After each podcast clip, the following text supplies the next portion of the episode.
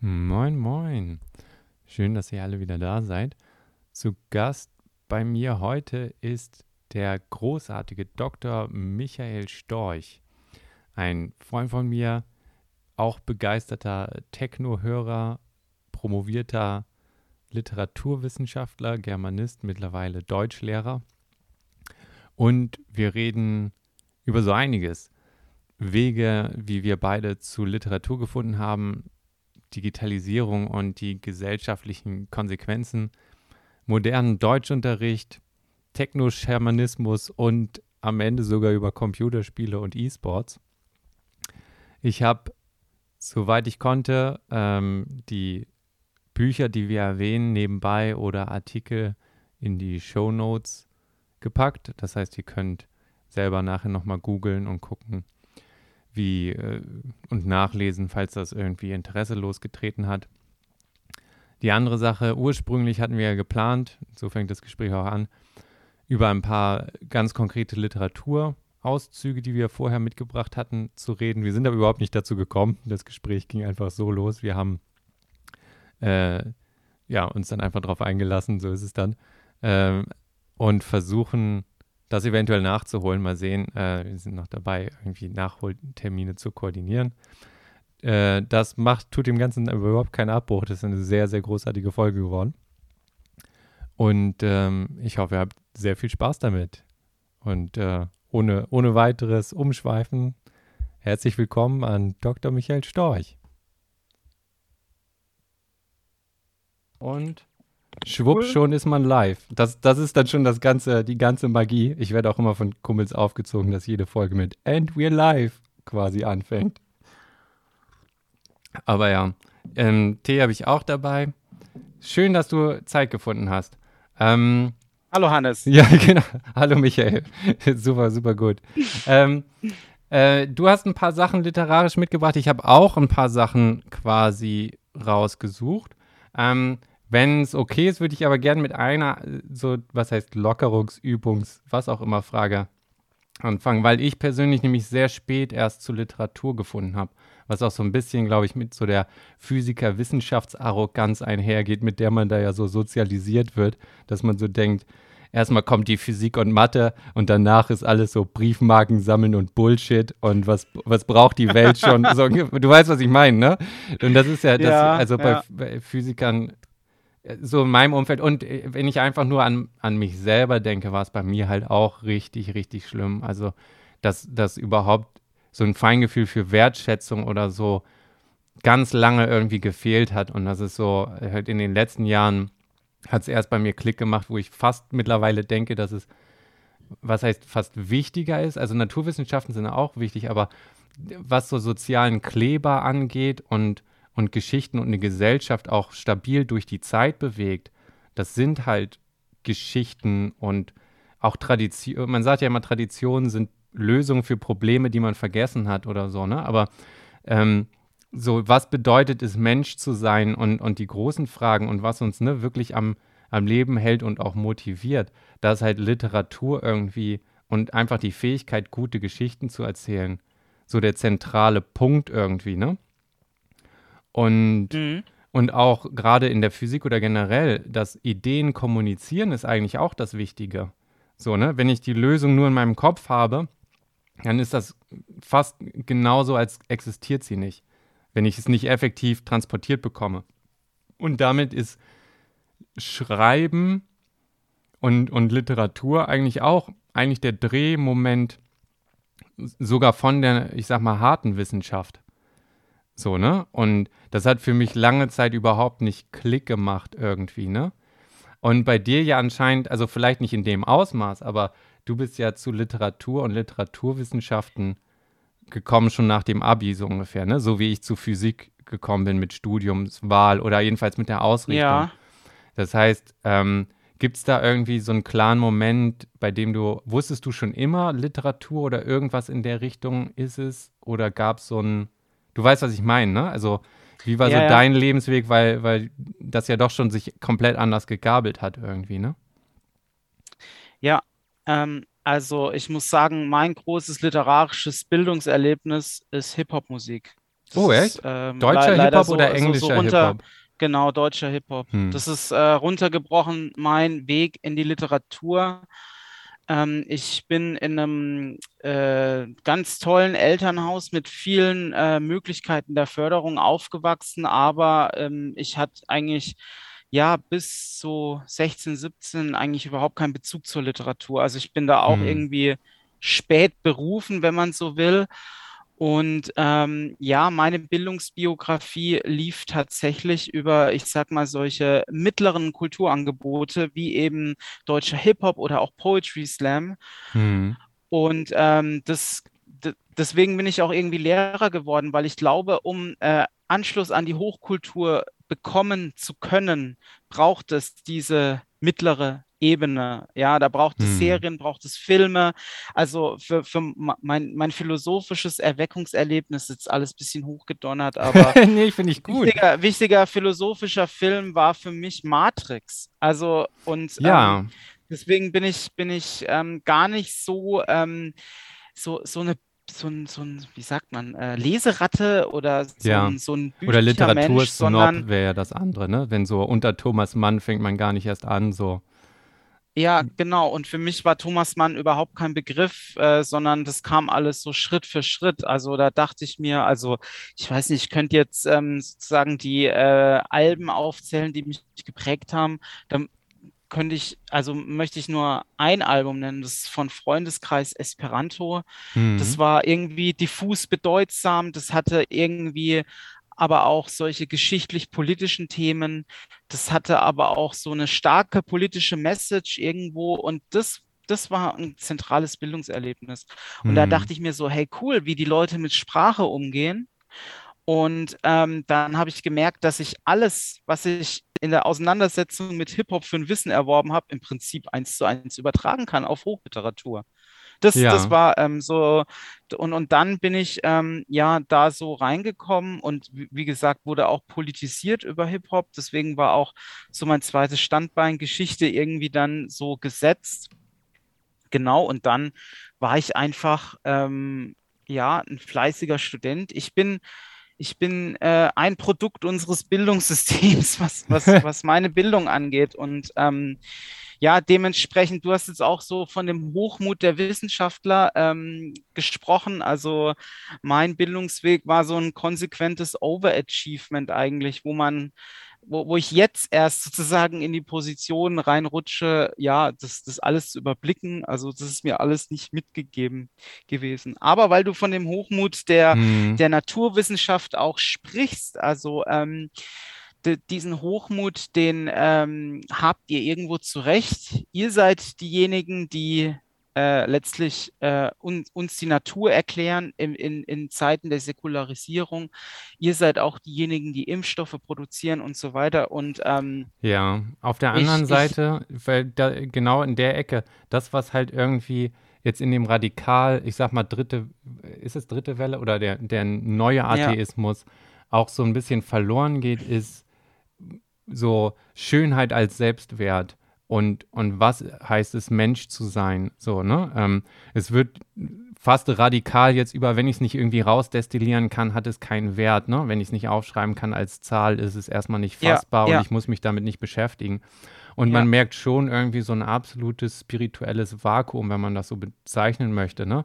Und dass jetzt ja super viel als fast Ersatzreligion immer reinfällt. Also so wie im Prinzip so Folge der Wissenschaft ist jetzt so eine Pseudoreligion eigentlich geworden. Ne? Also die Wissenschaft als Prozess und das, was jeder von denen, mit ich, den ich studiert habe, Ja. irgendwie äh, drin hatte, ist diese absolute Ablehnen von Autorität. Wenn jemand sagt, das ist so richtig, weil ich habe das gesagt, das war so das erste Ding, was du, wo dann jeder gesagt hat, nee, jetzt erst recht mal dagegen treten und gucken, was ja, los ist. zu Ne? Recht. Zu Recht, ja. Und jetzt wird halt immer so follow the science und die, die, die Science, äh, Wissenschaft hat gesagt, ne? Ist das fast, ist es ja eigentlich die Antithese dazu. Jetzt wird autoritär äh, irgendwie ein Wissenschaftler eingeladen äh, oder ein Experte, der dann aber nicht mehr, also weswegen lädt man einen Experten Ja. ein? Weil der sich besser auskennt in dem Gebiet und dann eigentlich in zwei Minuten alle Pros und Kontras durchexerzieren könnte. Aber wenn ich ihn nur einlade und Ja. sage, das ist unser Experte und dann sagt er dir scholastisch die Antwort und dann ist das abgehakt, dann sind wir fast in so einem Priestertum ge geendet, ne? wo es die Autorität Ja. Äh, quasi verwendet wird. Und das ist irgendwie so eine Tendenz. Ich weiß jetzt nicht, ob es das ist dann auch wieder vielleicht so hochgegriffen, ob es dann aus diesem Vakuum kommt, was gefüllt werden möchte, weil Leute ne, irgendwie gerne Rituale oder irgendwas brauchen oder ne, da was Mhm. drin ist. Aber das ist, das ist so die Schattenseite, ne? wo dieses, das Menschliche und, und dass man sagt, eine Umarmung hat einen Wert und dass es nicht nur, weißt du, so, dann das Übertragungsrisiko geht nach oben, also alles sterilisieren, so selbst das Private oder das Emotionale, ne? Ich weiß nicht, Ja. ob, das, ob ich dazu überempfindlich bin, aber da, da bin ich irgendwie so auch durch Literatur jetzt so ein bisschen drauf sensibilisiert, dass es, dass so das Menschliche oder das Menschsein, ne?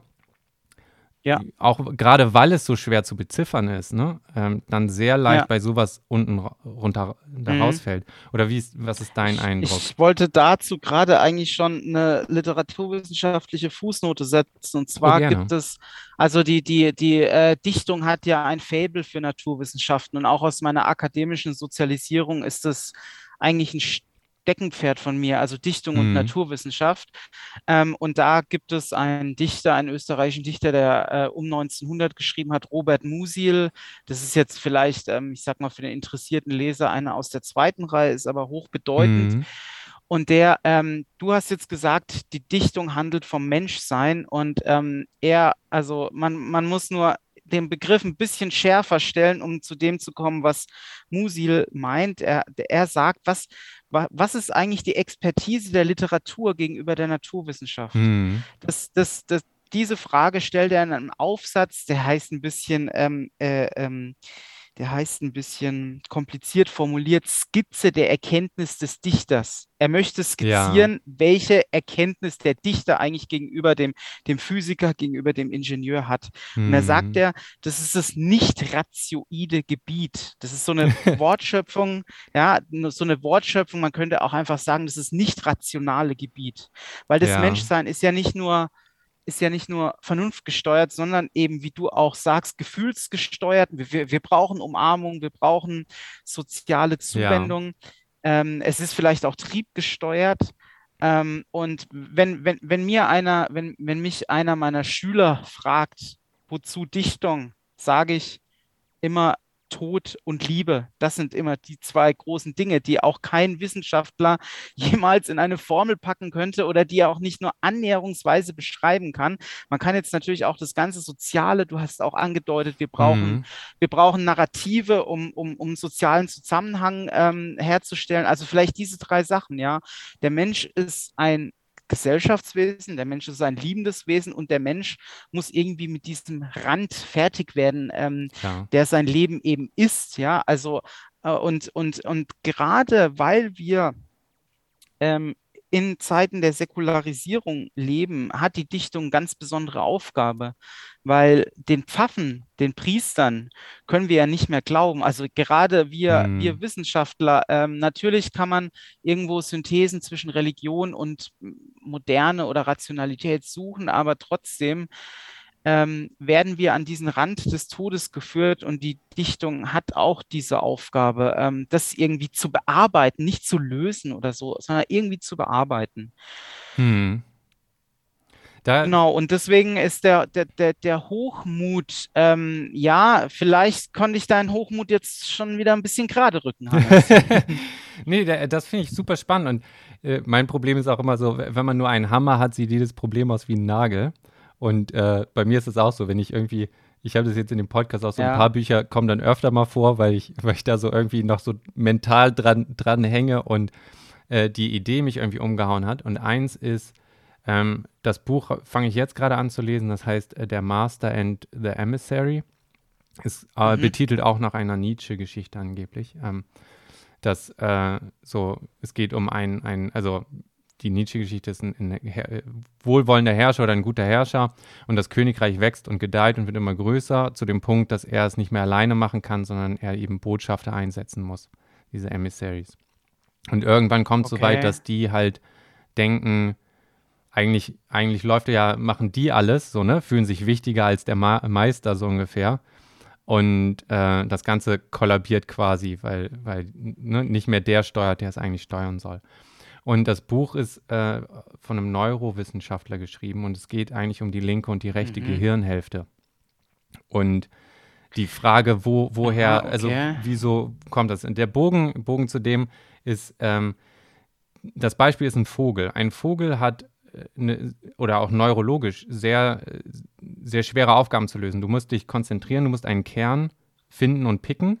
Das heißt, du musst Ja. ein Modell deiner Umwelt haben, es steuern, damit interagieren, dich konzentrieren und fokussieren, also sehr, sehr analytisch und manipulativ mit der Ja. Umwelt agieren. Gleichzeitig aber nicht gefressen werden wollen.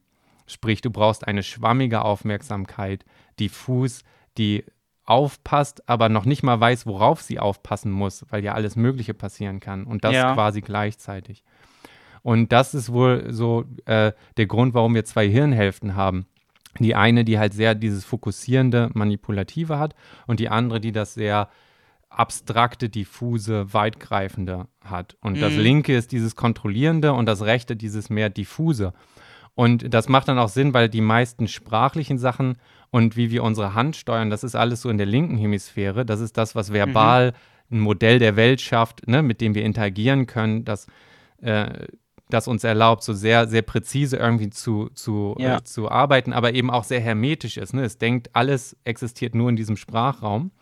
Und die rechte Hirnhälfte ist dieses intuitive Lernen oder ne, das, was man nicht verbalisieren kann, dieses äh, mehr umspannendere, was die, was die rechte ist. Und sein, äh, ja, seine Sache ist wohl, dass ähm, die westliche Welt eigentlich so ein übergriffiges, linksseitiges Phänomen ist. Ne? Also alles, was die, also wir fetischisieren ja dieses ähm, äh, sprachliche, interagierende, ne, äh, eingreifende. Auch wenn du es in einem Buch schreiben kannst, dann ist es ja besser, dann kann man es transferieren. Aber wenn du, ich sag mal, ein einfaches Modell für rechtsseitiges Lernen und Information weitergeben kannst, ne? Dichtung setzt dann ein bisschen an, sowas Schwammiges wie ein Gefühl oder eine Emotion zu transportieren, ne? Im Prinzip zwar Mitsprache, aber auf eine bestimmte Art auch Ansprache vorbei. Oder wenn du Handwerk hast, so, ne? Wie lernst du ein bestimmtes Schmieden oder so, dass die Temperatur genau richtig ist jetzt in dem Material, ne? Das machst du, Mhm. indem du einen Lehrling hast, der sitzt daneben und passt immer auf und kriegt das mit. Es wird ja nie verbalisiert in dem, dem harten Sinne, ne? Aber im Prinzip fließt dann von einer rechten Hirnhälfte in die andere. Das ist jetzt alles viel übersimplifiziert und wie ich da jetzt so meinen Kram Ja. reinlege. Aber du weißt, worauf ich hinaus will, ne? Dass wir so Ja, auf jeden dieses Fall. linksseitige und dem ja, diesem Menschsein und diesem Intuitiven, dieses Rechtsseitige, ne? Was, also Ja. der Hochmut der Wissenschaft irgendwie wieder was anderes gegenüberstellen, ne? Ähm, Ja. unter der Linse habe ich das jetzt auch total oft gesehen und man, da sieht man schon, dass irgendwie dieses linksseitige Amok läuft gerade, ne? Also, Ja. also dieses Analytische so ein bisschen und das meine ich auch mit diesem menschlich sein oder wenn du es nicht aufschreiben kannst, ne, nicht verbalisieren kannst direkt, dann hat es bei uns, haben wir halt auch so eine Wertigkeit mit eingefügt. Das kann vielleicht eine westliche äh, Sicht einfach darauf sein. Ja. Ähm, und daran habe ich halt auch super viel gedacht, dass das irgendwie sich da sehr viel drin widerspiegelt, so, ne? Also in, in den Sachen, wie wir sie werten, Mhm. was Dichtung irgendwie bedeutet und, und Ja. Was Handwerk so, so aus, so krass macht, aber eben auch so schwer zu verbalisieren und dann auch Ja, ja. irgendwie mit Wertung. Keine Ahnung, ähm, macht das Sinn für dich? Oder Also ich habe so? da, ich habe da, ich habe da zwei Bemerkungen dazu. Mhm. Also ähm, ich finde das Konzept von diesem, äh, ich habe den natürlich auch gleich mal gegoogelt, von dem äh, McGill, Gilchrist. Ja, genau, ganz Oder? genau. Das, Ja? ja, McGilchrist. McGilchrist, ich finde es, finde es interessant, aber wenn ich seine Metapher richtig verstehe, geht es ja auch um, um Emissäre zwischen, Len zwischen linker, also Logos, Ratio-dirigierter äh, Hemisphäre und rechter, sag mal, Gefühls- und Triebdirigierter Sphäre. Genau, und für ihn So, ist so, das Linke sind die Botschafter, das Sprachliche, und das Rechte ist eigentlich der Meister und das Steuernde, das, was eigentlich sozusagen Okay, unser Leben alles klar, müsste. aber auch der Meister braucht seine Botschafter. Also Ja. das ist jetzt irgendwie Ja, ja. seine, die, diese, diese Metapher ein bisschen zurechtgebogen. Äh, Ich weiß nicht, ob das in dem Buch steht, aber der, der, der, wenn, wenn, wenn das Gefühl und der Trieb der Meister ist, hat er eben auch die Botschafter notwendig. Du hast jetzt zum Beispiel auch gesagt, ähm, äh, Intuition. Also Intuition ähm, geht nicht ohne Erfahrungswissen. Das lerne ich jetzt auch gerade als, als junger Vater. Also ich muss erst mein Kind genau beobachten, ähm, Hm. wie, wie ich muss den Mu- Mund angucken, ich muss die Augen angucken und erst dann kann ich beim zweiten oder dritten Mal sagen, ach, der hat Hunger, ja, und dann Ja. ist es so, so ich kenne mein Kind intuitiv, ja, und also Frauen oder mein, mein, meine Frau hat da noch einen besseren Blick ähm, oder Mütter, junge Mütter haben da vielleicht auch noch einen besseren Blick.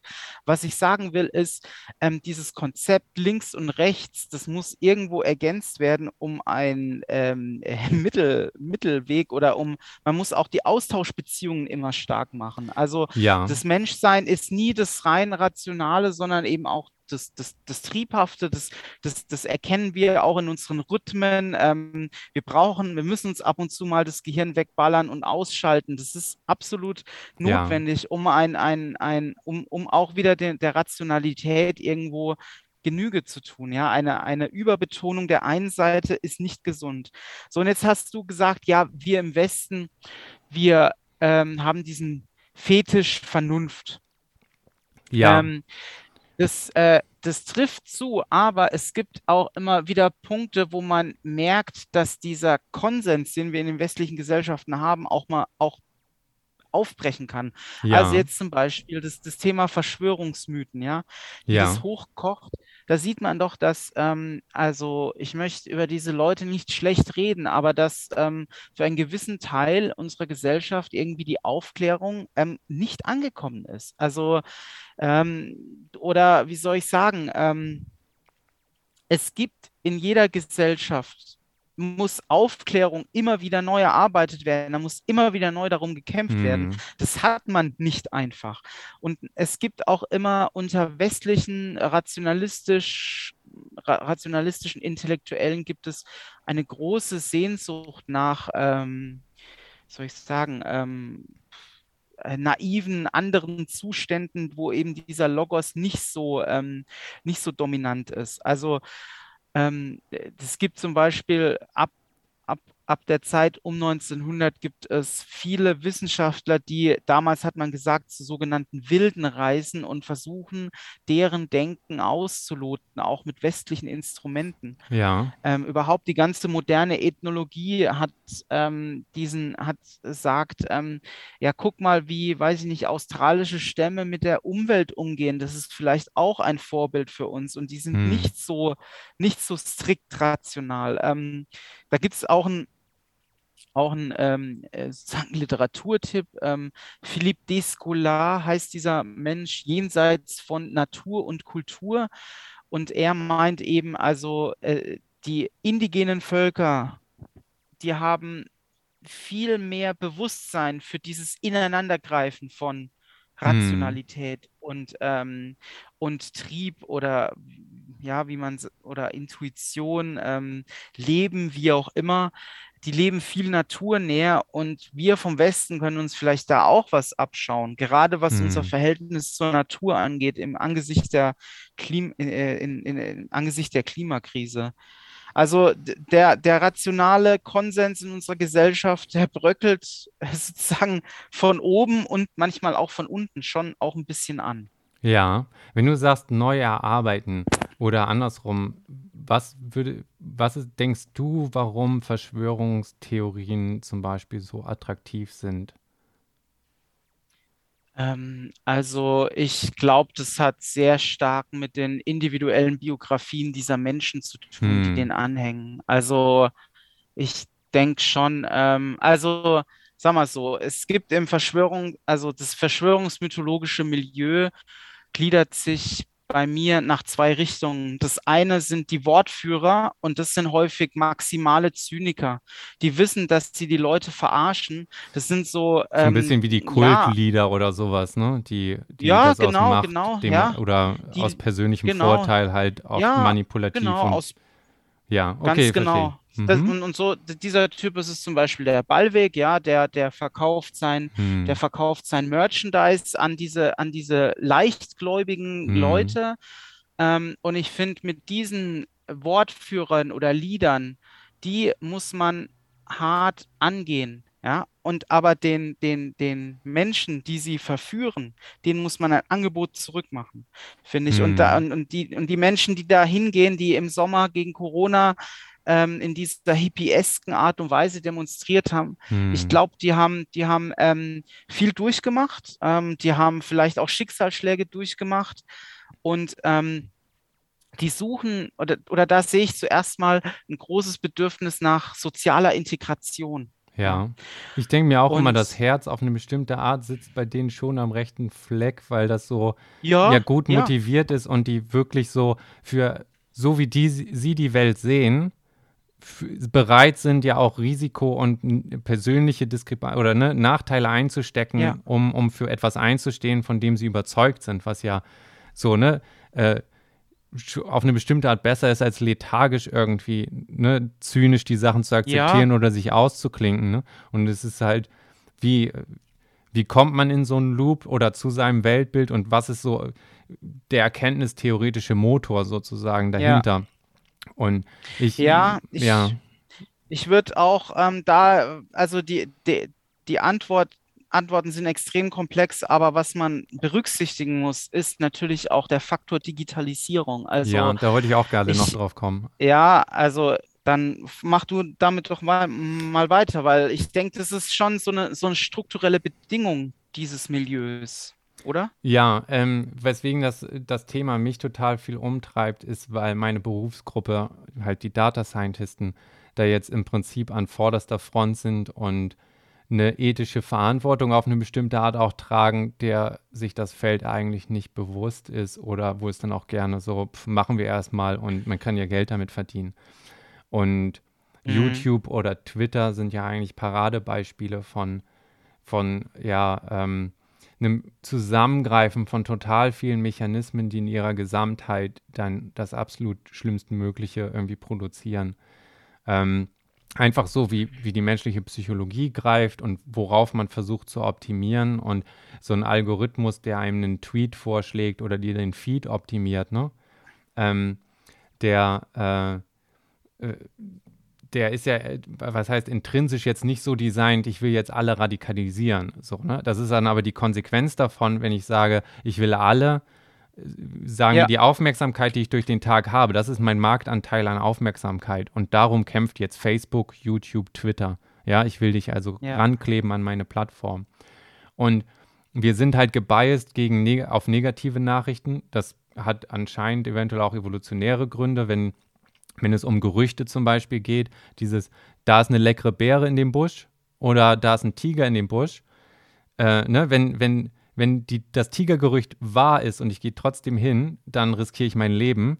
Wenn es nicht wahr ist, dann habe ich halt einen kleinen Umweg gemacht, aber nicht viel riskiert. Das heißt, da ist eine Schieflage zu, sollte ich das eher Ja. glauben oder sollte ich das auch anderen davor warnen? Während Ja. bei positiven Nachrichten, ja, okay, dann habe ich halt den Apfel nicht gehabt oder so, aber mein Leben hängt da nicht so ungefähr dran.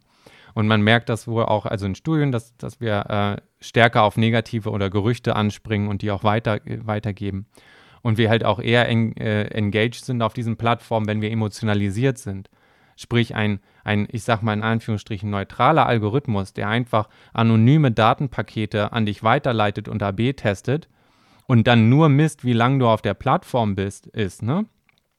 Der wird Ja. dich immer mit dem abholen, was dich emotionalisiert. Das heißt, die radikale Gegenmeinung, wo du sagst, hier ist schon wieder so ein Spinner und ich muss aber unbedingt antworten. Oder, ne, ich hab's doch gewusst, genau das, was ich ge gesagt habe, ne, die Ausländerschwemme ist noch viel schlimmer, als ich je gedacht habe und hier ist nochmal so ein Beitrag und so weiter, ne?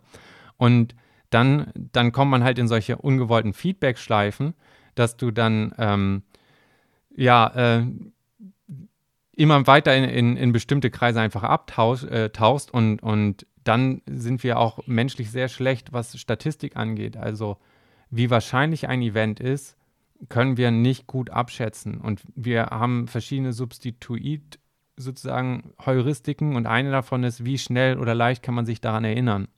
Das ist so ein, so ein Proxy für, wie wahrscheinlich ist es. Und Mhm. das funktioniert halt einigermaßen gut, aber ähm, auch nicht wirklich. So, deswegen ist Flugzeugabstürze halten wir für viel wahrscheinlicher als in einem Swimmingpool ertrinken, weil die Zeitungsmeldung und so, wie wir Ja, mit der ja, ja, Information verstehe, äh, interagieren, ist anders. Oder Autounfälle. Du kannst dich halt nicht, das kommt so häufig vor, dass es in den Nachrichten schon gar nicht mehr erwähnt wird. Das heißt, du unterschätzt die Reise zum Flughafen mit dem Risiko von dem Flug selber, so ungefähr. Ne? Und Ja. Das ist natürlich dann auch eine Riesengefahr, wenn du dann in dem Umfeld so, ne, also einen Algorithmus hast, der profitiert davon, wenn du da dran klebst und dann gleichzeitig dich aber komplett mit einer Schieflage von wie wahrscheinlich ist Event XY versorgt, weil du jetzt in deiner Bubble bist und entweder fängst du an zu glauben, das passiert jeden Tag, äh, alle Stunde oder halt nie oder so. Aber beide Extreme sind halt voll an der, an der Realität äh, entfernt. Und die andere mhm. Sache, das ist, das ist halt einmal so, wo der Fehler eigentlich eher in den Geschäftsmodellen liegt von, von diesen Großkonzernen ja, auf eine bestimmte Art, oder ne, Twitter, Facebook, ähm, YouTube oder so. Die andere Sache, die ich gesehen habe, ist ähm, ähm, eine Sache bei Wissenschaft, die Wissenschaft, finde ich, besonders hart macht, ist dieses emotionale Auf und Ab. Dieses, boah, ich ich glaube, also ich, in Physik ist halt vielleicht noch krasser, ich weiß nicht, wie es in Literaturwissenschaften ist, aber dieses, boah, ich habe was Neues gefunden, so dieses High und dann die Ernüchterung, wenn man dranbleibt mit, nee, das hat schon jemand anders publiziert, das ist gar nicht so doll, mhm. hier habe ich doch einen Fehler gemacht, ne? Und, und, und dass man, dass man lernt, diesem High nicht zu vertrauen und dann nochmal wirklich erst recht nachzubohren und zu gucken, hält das dem Ganzen stand. Und wenn man den Schritt weglässt und einfach nur diesem High nachgeht und dann kommt ein Gegenbeweis und dann versuche ich den einfach einzubauen in meine Theorie, und so funktionieren ja Verschwörungstheorien, ne? Ähm, ich gebe dir ein Gegenbeispiel und dann wird gesagt, boah, die Verschwörung ist noch viel krasser, weil, ne, denn geben sie dir extra diese Falschdaten, um, weißt du so, und, und man ja. baut es irgendwie mit ein ja. und, und äh, bestätigt sich eher, ist eben bis zu dem Zeitpunkt was, was wie beim wissenschaftlichen Prozess, aber man hat halt Angst, dieses High loszugeben und diesem, mhm. die Realität ist doch viel banaler oder langweiliger, ne? sich auszusetzen und wieder auf Null zu gehen und die harte Arbeit zu machen und dieses, ja, wie ich finde, sehr, sehr nachzuvollziehende Gefühl von, boah, ich habe jetzt ne, viel mehr über die Welt rausgefunden als alle anderen, was wir ja alle mal hatten dann in der Wissenschaft, ne? Und dann diese Ernüchterung nicht wieder aufgeben zu wollen, das, glaube ich, spielt auch noch mal zusätzlich damit mit rein, ne? Also ja. als, als, als, äh, keine Ahnung, wie man sagen ja. will, emotionalen Feedback-Loop oder so, wenn man jetzt ins System ja. versucht zu denken. Und ähm, das finde ich ist so eine, so eine Zweierkopplung, ne? Vor allem, wenn du dann alle Leute im Lockdown nach Hause schickst und jetzt die, die echte Realität eigentlich nur noch über digitale Kanäle kommt, ne? Und wir jetzt sozusagen komplett in der Postmoderne leben von, weil alle unsere Realität nur noch über, über irgendwelche ne, Daten reinkommt ja. und alles, was Leute behaupten oder nicht behaupten, mit drin ist und so eine bestimmte Schwammigkeit bekommt. Und ähm, ja, also das ist so mein Eindruck mit Digitalisierung und, und warum, also oder wo da so Ansatzpunkte ja. sind. Wie, wie ist dein Eindruck oder unter welcher Linse hattest du Digitalisierung ja. sozusagen forciert? Also ähm, da waren jetzt einige ganz interessante Punkte. Also da möchte ich jetzt nochmal aus den Sachen, die du gesagt hast, drei Sachen rausgreifen. Also nochmal zurück, die Data Scientists, sagtest du, ja. ähm, die machen sich Illusionen darüber, dass Algorithmen sozusagen was ganz Neutrales sind und so. Und ähm, da kann ich noch einen da, guten Spruch, der wird dir gefallen sein. Ja. Ähm, Machine Learning ist Geldwäsche für Vorurteile sagt man okay. immer. Weil du ja sozusagen ja. alles, was historisch in Daten an Schieflagen und Vorurteilen und Biases eventuell drin ist, ne, neutraler Algorithmus und jetzt passiert ja alles, ne? Oder wie ich es skizziert hatte mit dem YouTube-Ding, ne? Mein Algorithmus hat das ja nicht implizit reingecodet, also ist das alles in Ordnung und ja. schwupp durch die Hintertür bleiben die gleichen Vorteile drin, sind jetzt nur quasi reingewaschen als, das sind ja die Daten oder das ist reine Wissenschaft. Mhm. Aber genau das. Äh ja, aber das ist, das ist eine, das ist eine, also reingewaschene Daten und äh, Menschen und menschliche Gefühle, das ist eine ganz explosive Mischung. Mhm. Also das Problem an den algorithmenbasierten ähm, äh, Plattformen und so weiter, an Twitter, ist, denke ich, etwas, was man auch schwer beheben kann, weil der Algorithmus Du korrigierst mich bitte, also aber in meinem naiven ja. Verständnis funktionieren Algorithmen binär. Was also meinst du damit? Auch nach, nach, nach A, B, äh, ähm, äh, nach A, B Entscheidungen. Du meinst also streng Apfel, deterministisch? Apfel, Beere oder Tiger? Hast du, hast du vorhin auch nahegelegt. Und ich, ich glaube, unsere soziale, textuelle, du hast vorhin gesagt, postmoderne, digital vermittelte reich bebilderte, für Manipulationen offene Umwelt, Hm. die, ähm, äh, äh, wenn, wenn, wenn da eine binäre Logik reinkommt, dann wird es ganz, ganz problematisch. Ähm, Hm. dann, dann gibt es nämlich nur noch so dieses, bist du für mich oder gegen mich? Dann kannst du eigentlich ähm, äh, in diesen Graubereich, wo sich Menschen auch wieder treffen, versöhnen können, wo unsere Gesellschaft auch irgendwo dran arbeiten muss, kommst du ganz schwer raus, weil du bist halt, du, du, du bist halt sozusagen ähm, auf der einen Seite, bist in diesem wissenschaftlich rationalen System oder du bist in einer anderen Szene. Also das legen Hm. ja auch diese, das legen ja auch gewisse ähm, Mythen und Bilder ähm, aus der verschwörungstheoretischen Szene nahe. Ja, du musst die blaue Pille oder die rote Pille Ja, das habe ich ja. Blue das, Pilled, da Red ist ja, Pilled, ja, Black ja, Pilled, genau. White Pilled oder was auch immer ist ja jetzt. Ja, Da kommt da ja Matrix dann schon wieder rein, ne? was, da, ja, da ist irgendwie auch schon, äh, finde ich, finde ich, ähm, irgendwo was dran, weil ähm, äh, Algorithmen nötigen dir diese Entscheidung ab, zu welcher Seite du gehörst. Man könnte auch ein bisschen aufdonnern und sagen, Algorithmen vertragen sich nicht mit Ambivalenzen oder mit Ambiguitätstoleranz. Also du musst, wenn du, wenn du zum Beispiel äh, in der Wissenschaft tätig bist, ja, oder auch wenn du dich wissenschaftlich mit dem Text auseinandersetzt, musst du ja dauernd ähm, äh, prüfen, habe ich recht? Ja, bin ich Ja, auf dem richtigen Weg? Und ähm, da, das nimmt dir ja im Internet ein Algorithmus dauernd ab, indem er dich auf dem Weg, auf dem du bist, immer wieder selbst verstärkt. Und das hast du ja, ja auch angedeutet, dass Algorithmen sozusagen immer wieder Biases erzeugen, obwohl sie sozusagen ähm, neutral programmiert sind. Aber diese, sobald diese Neutralität auf menschliche Bedürfnisse, Gefühle, Ängste und so weiter trifft, da en- entsteht irgendwie was ganz Explosives. Das heißt, man muss irgendwie bei dem, bei dem ganzen ähm, Problemkomplex Digitalisierung auch immer mitbedenken, an welche Trieb- und Bedürfnisstruktur unsere Algorithmen dranhängen. Und die sind eben menschlich. Und da ist, ist, ja. äh, ist Binarität irgendwie großes Problem. Und was du jetzt ähm, gegen Ende angedeutet hast, also das wissenschaftliche High, ne? Also man, man, die, die Wissenschaft hat ja auch lange diskutiert, nennen wir das jetzt Verschwörungsmythen, nennen wir das Verschwörungstheorien.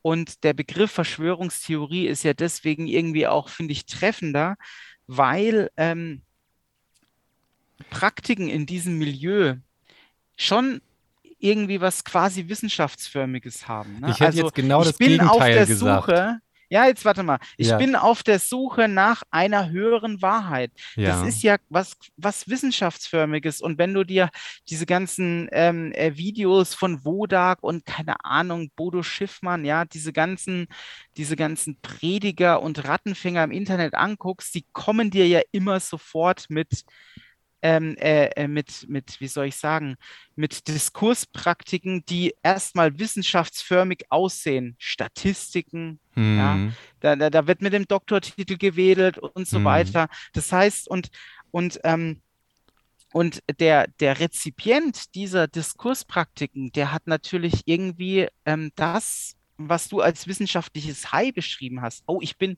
ich bin etwas auf der Spur. Ich habe etwas verstanden, was Generationen von Menschen vor mir nicht verstanden haben.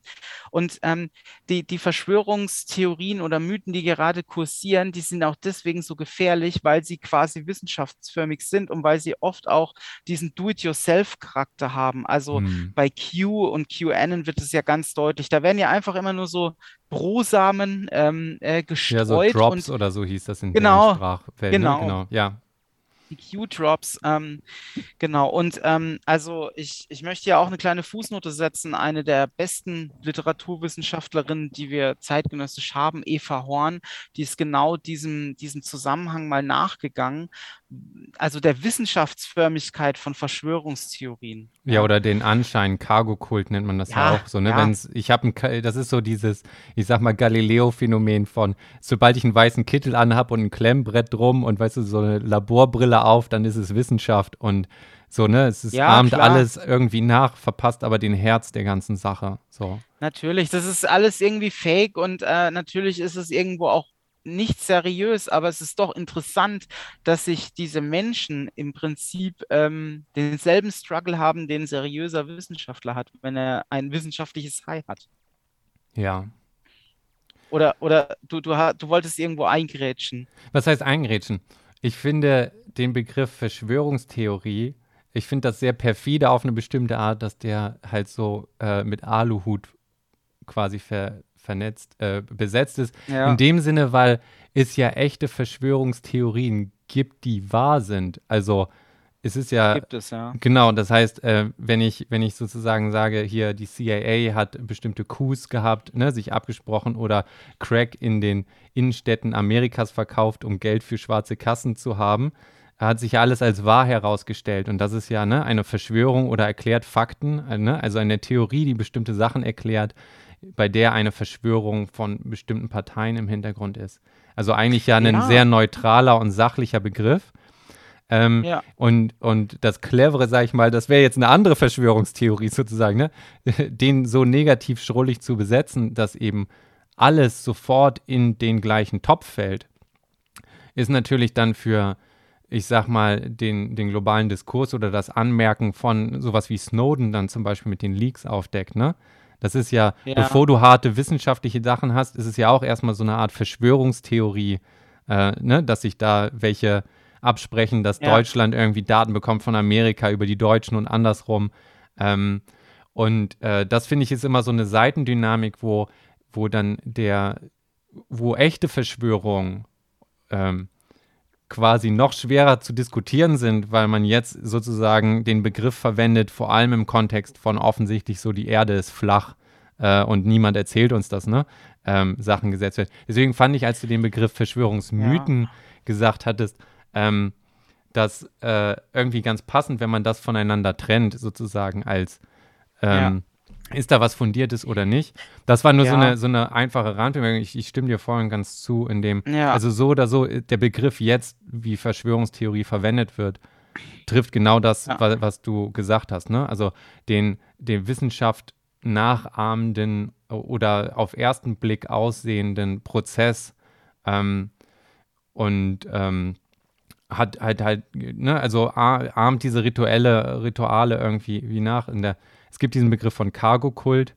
Ähm, das okay, ist ja. ähm, in, in, nach dem Zweiten Weltkrieg, als die Amerikaner äh, in, in, den Südseeinseln ähm, äh, Stützpunkte zurückgelassen haben, hat halt die indigene Bevölkerung da immer gesehen, okay, die haben Fluglandebahnen und dann kamen halt so Cargo-Planes, also ne, äh, Lastflugzeuge mhm. und haben coole Sachen gebracht.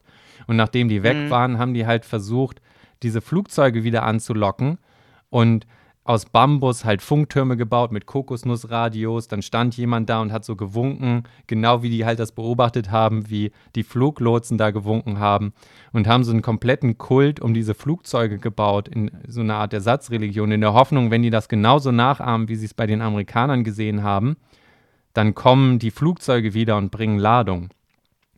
Und das ist halt die, die, die, das Symbol für diese Pseudowissenschaft, wo der äußere Anschein wird alles nachgeahmt. Ne? Die sitzen vor Radios, sie haben eine Landebahn da, sie haben aus Bambus sogar ein kleines Flugzeug gebaut. Ne? Und, aber das Herz der Sache fehlt, deswegen kommen keine, äh, keine äh, ne? Flugzeuge landen dann irgendwie ja. da.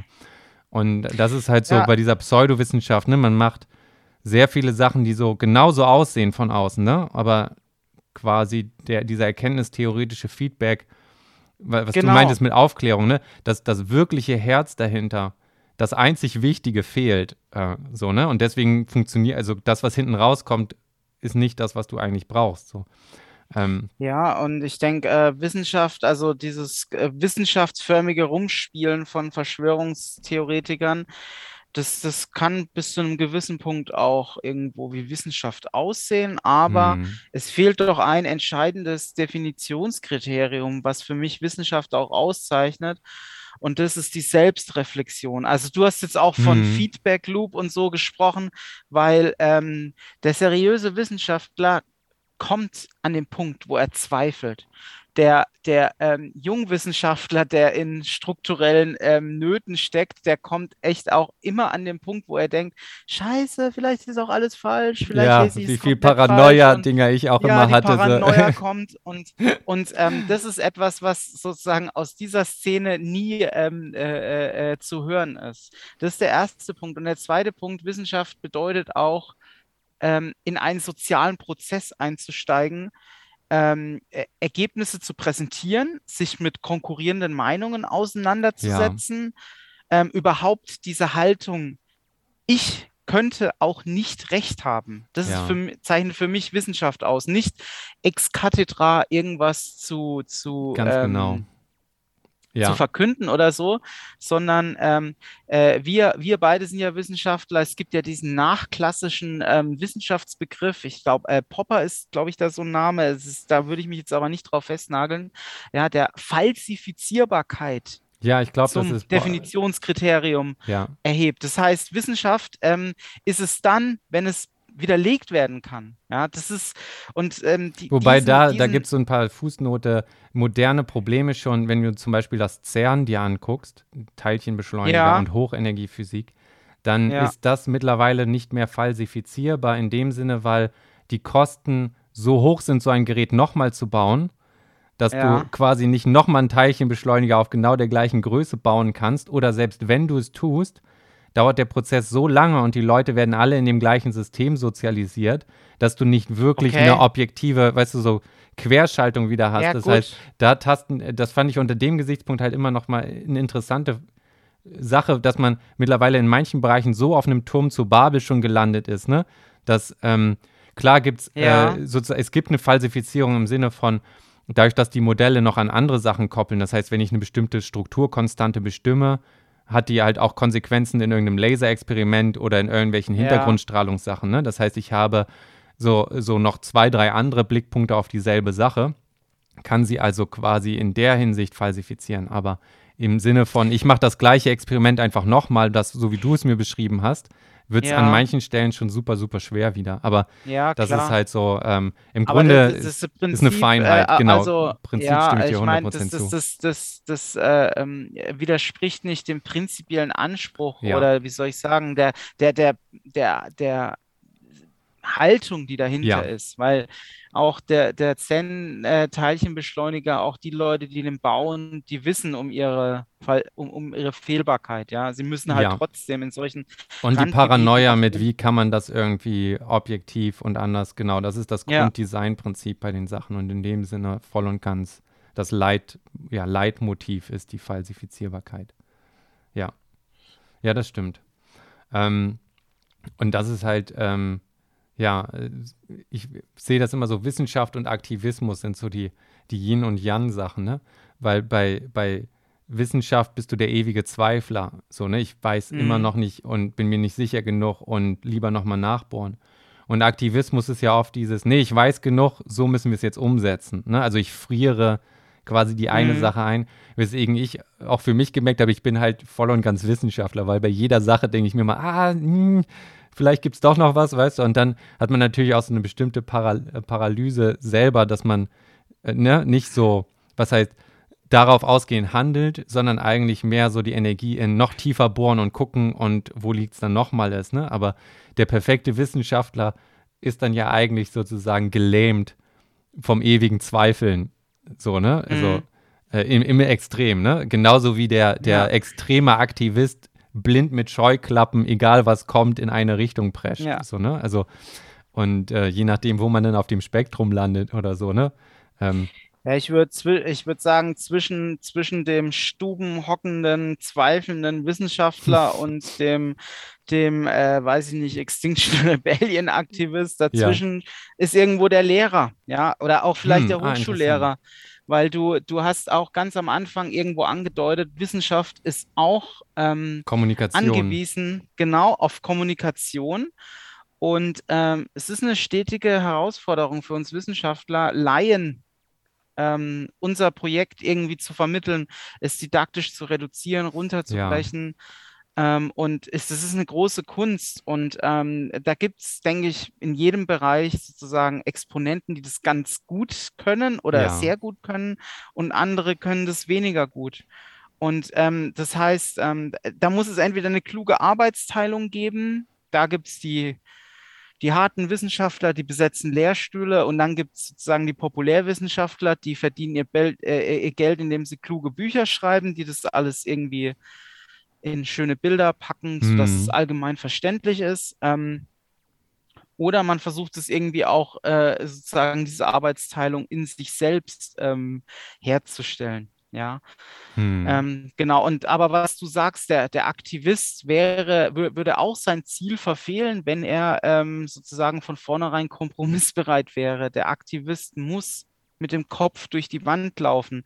Eine, eine, eine Greta Thunberg, die gesagt hat, ähm, lass uns doch mal mit der Politik reden, ob man nicht mal vielleicht was für das Klima machen kann. Hm. Die hätte ja nicht diesen, diesen, so, diese, diese, diese Bewusstseinsveränderung ähm, he- herstellen können, die, die sie eben auch hergestellt hat. Also Nee, nee, klar, deswegen, das, das meinte ich ja. mit da- dem Kopf durch die ja, Wand. ja, das Es Herz ist, des ähm, Aktivismus ist es ja, das Weltbild intellektuell auf eine bestimmte Art einzufrieren, weil du sonst eben Ja, gar nicht. genau. äh, Aber das meinte ich so für mich, so, wo ich dann auch mich selber sehe, äh, ne, und ich, ich merke einfach, ich, ich bin, ich taug zum Beispiel nichts als Aktivist. So wirklich. Ja, Weil meine, Ich, meine äh, Grundeinstellung quasi der, der ewige Zweifler quasi ist und mit dem fehlt dann natürlich das, ich sag mal, Momentum, irgendwie eine Wand einzureißen. Weil immer noch im, im Hinterkopf die, die Frage ist, vielleicht gehört die ja dahin. Weißt du, was ich meine? So, ne? Oder Ja, ist das eine ja. tragende Wand oder was auch immer?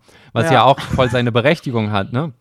ja. Und ähm, äh, aber von da an ist das, finde ich, so, sind das so, ich sag mal, die zwei extremen ja, Weltsichten. Und deswegen ist ja auch sowas wie ein ewiger Dialog ähm, das Wichtige, ne? Weil wenn, Ja. wenn du nur eine Sorte Mensch hast, dann hast du entweder keine Bewegung oder quasi wie die Stiere, die das rote Tuch irgendwie sehen, ne? Dampfwalzen, die alles einreißen, ob es gut oder schlecht ist, ohne, ohne nachzujustieren. Und in dem Ja. Spannungsfeld des Diskurses finde ich, da, da ist dann eben die Macht zu entscheiden, wo muss man wieder restriktiver werden, wo muss man offener werden und, und diese Grenzen äh, aufweichen.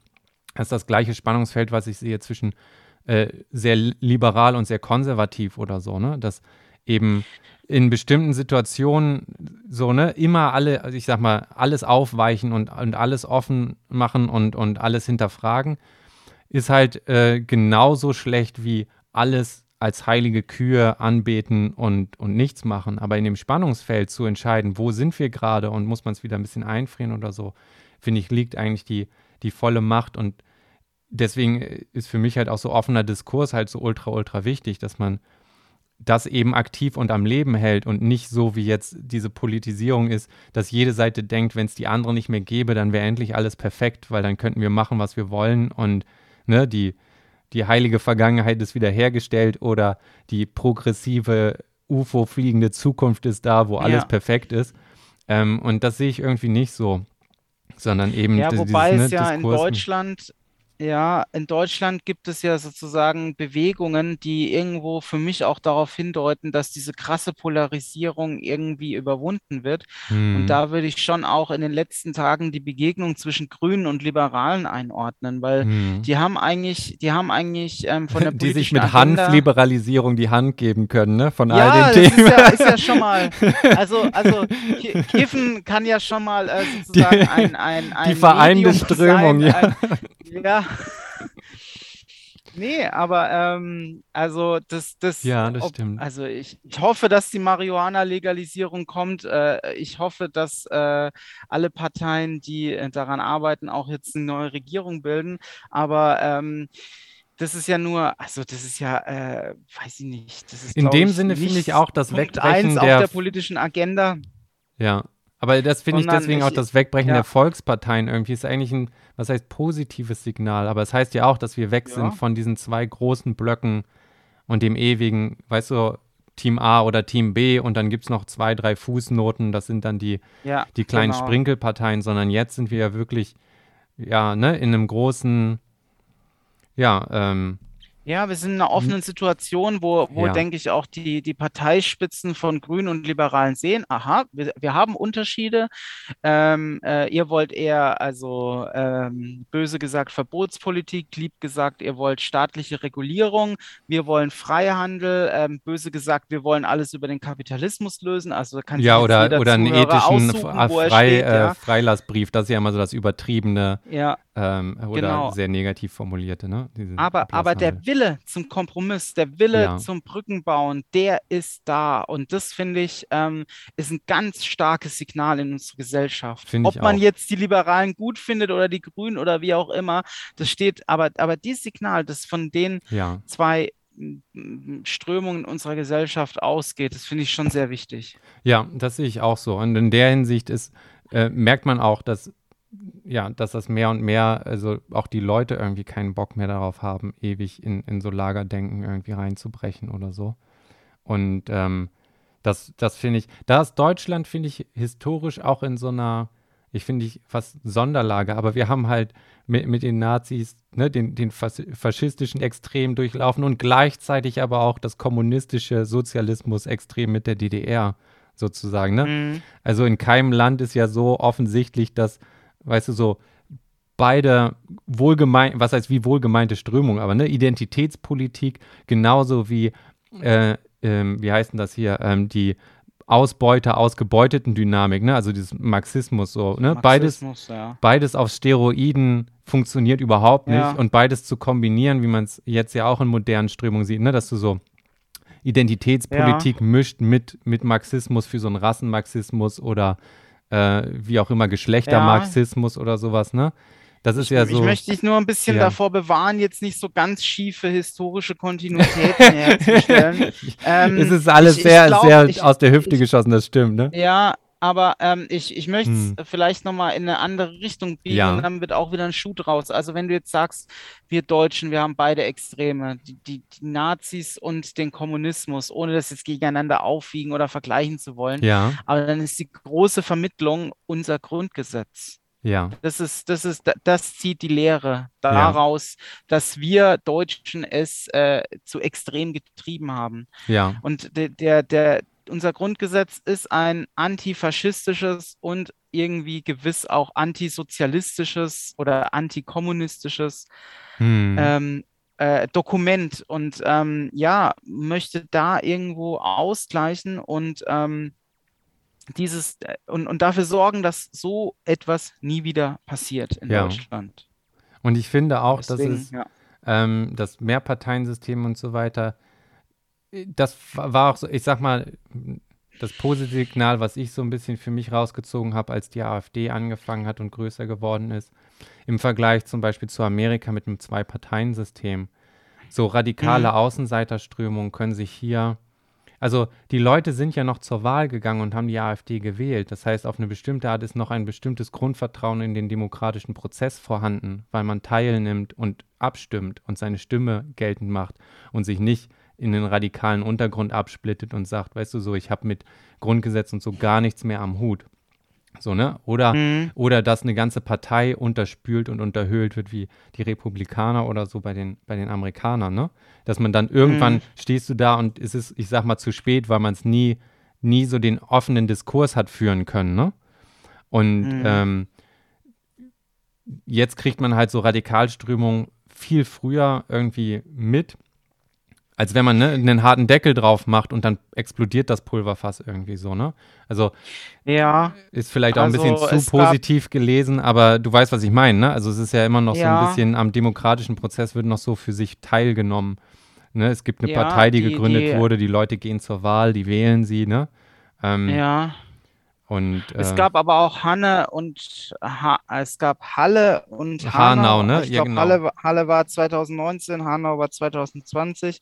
dann der Wann wurde NSU Lübcke oder erschossen? ja. Also, also gut, der NSU fällt, äh, also gibt es vielleicht auch Filiationen und äh, Zusammenhänge mit der AfD, aber ähm, es wäre schön, wenn, wenn, wenn es so wäre, wie, wie, wie du sagst, es wäre Ja. irgendwo eine rechte Partei, die sozusagen irgendwo ähm, zweifelhafte ideologische Inhalte, die aber den demokratischen Grundkonsens teilen. Das kann man bestenfalls wirklich bestenfalls so mit großem Zähneknirschen nur von einem Teil von der AfD behaupten. Ja, okay. Also meinetwegen, ähm, meinetwegen über den Meutenflügel, ja. Mhm. Wobei man, die AfD ist nur so stark, weil sich bürgerliche, konservative, also in ihrem Selbstbild konservative mit Nazis in, in ein Bett legen. Und deswegen ist die AfD so stark. Und würden hm. die Bürgerlichen und die AfD nicht, die, äh, würden die Bürgerlichen und die Rechtsradikalen nicht mehr diesen Pakt schließen, würde die AfD auseinanderfallen. Ja. Und dann hätte sie nicht mehr die Stärke. Das heißt, ähm, die wollen, die halten an diesem fragilen Grundkonsens fest, ja, die Rechte muss eine Einheit bilden, ja, wenn man jetzt mal aus, aus deren Sicht argumentiert.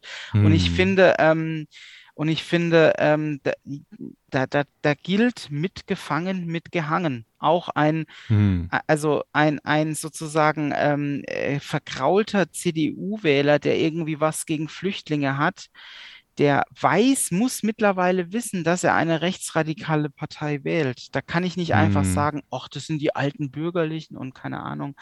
Ähm, alle mm. wissen, dass die AfD ähm, Querverbindungen ins rechtsradikale und gewaltbereite Milieu hat. Also jetzt über die, über, über die rechte, also das rechte Milieu mm. zu sprechen, ist in sich extrem divers. Ähm, wenn man so sagen kann. ähm, ja, da, da, da, da, tun sich, glaube ich, nochmal ganz andere ähm, Probleme auf. Mhm. Aber es gibt auf jeden Fall Strömungen, die den, den, den, den sozusagen äh, pazifistischen Grundkonsens unserer Gesellschaft schon auch hinterfragen. Ja, ich habe persönlich nur das Gefühl, dass wir das Gleiche auf der linksextremen Seite auch mehr und mehr erleben. Ähm, also wenn du dann so, ich sag mal, Antifa-Blöcke ja. hast, die sich als Polizisten ausgeben und ne, vermeintliche da Nazis. Da wäre ich sehr vorsichtig. Da wäre äh, ich sehr vorsichtig. Also von da an weiß ich nicht, ja. ob so Gewaltbereitschaft in, in beiden extremen Flügeln nicht irgendwie ist schwer, ist super schwer zu beantworten, weil man halt ja. ne, so durch 800 Filter jemals in welchem Kanal man downstream sitzt, ne, die Sachen irgendwie konsumiert und dann natürlich es doch irgendwie Es gibt auch so auf der Linken gibt es auch eine Gewaltbereitschaft, aber die richtet sich ähm, in erster Linie gegen Gegenstände und dann gegen, gegen Polizisten. Und dann hm. muss man hm. auch sagen, die, auch die Antifa, die ich, ähm, deren, ich bin kein Anhänger, ganz im Gegenteil, aber die Antifa streitet für mehr gesellschaftliche Teilhabe. Und die äh, radikale Rechte streitet für das Gegenteil. Das heißt, ich sage mal, von, den, von, von der normativen Entscheidung muss man, denke ich, eher zur Antifa tendieren. Also, hm. oder würde ich sagen. Und dann sind auch die Gewaltstatistiken ungleich, ähm, die haben ein Senkblei auf der rechten Seite. Ich möchte nicht die Antifa entschuldigen, da hm. gibt es ähm, sozusagen bestimmt, also der, der deutsche Rechtsstaat verurteilt hoffentlich alle ähm, Gewalttäter Gewalt, gleichermaßen, ja. ja. Und das ist auch mein, mein Glaube ähm, und das ist, äh, möchte ich auch nicht gegeneinander aufwiegen, aber wenn man also Statistiken betrachtet, gerade was die schweren Verbrechen wie Morde und so weiter angeht, da ist die Rechte klar überlegen, in hm. Anführungszeichen.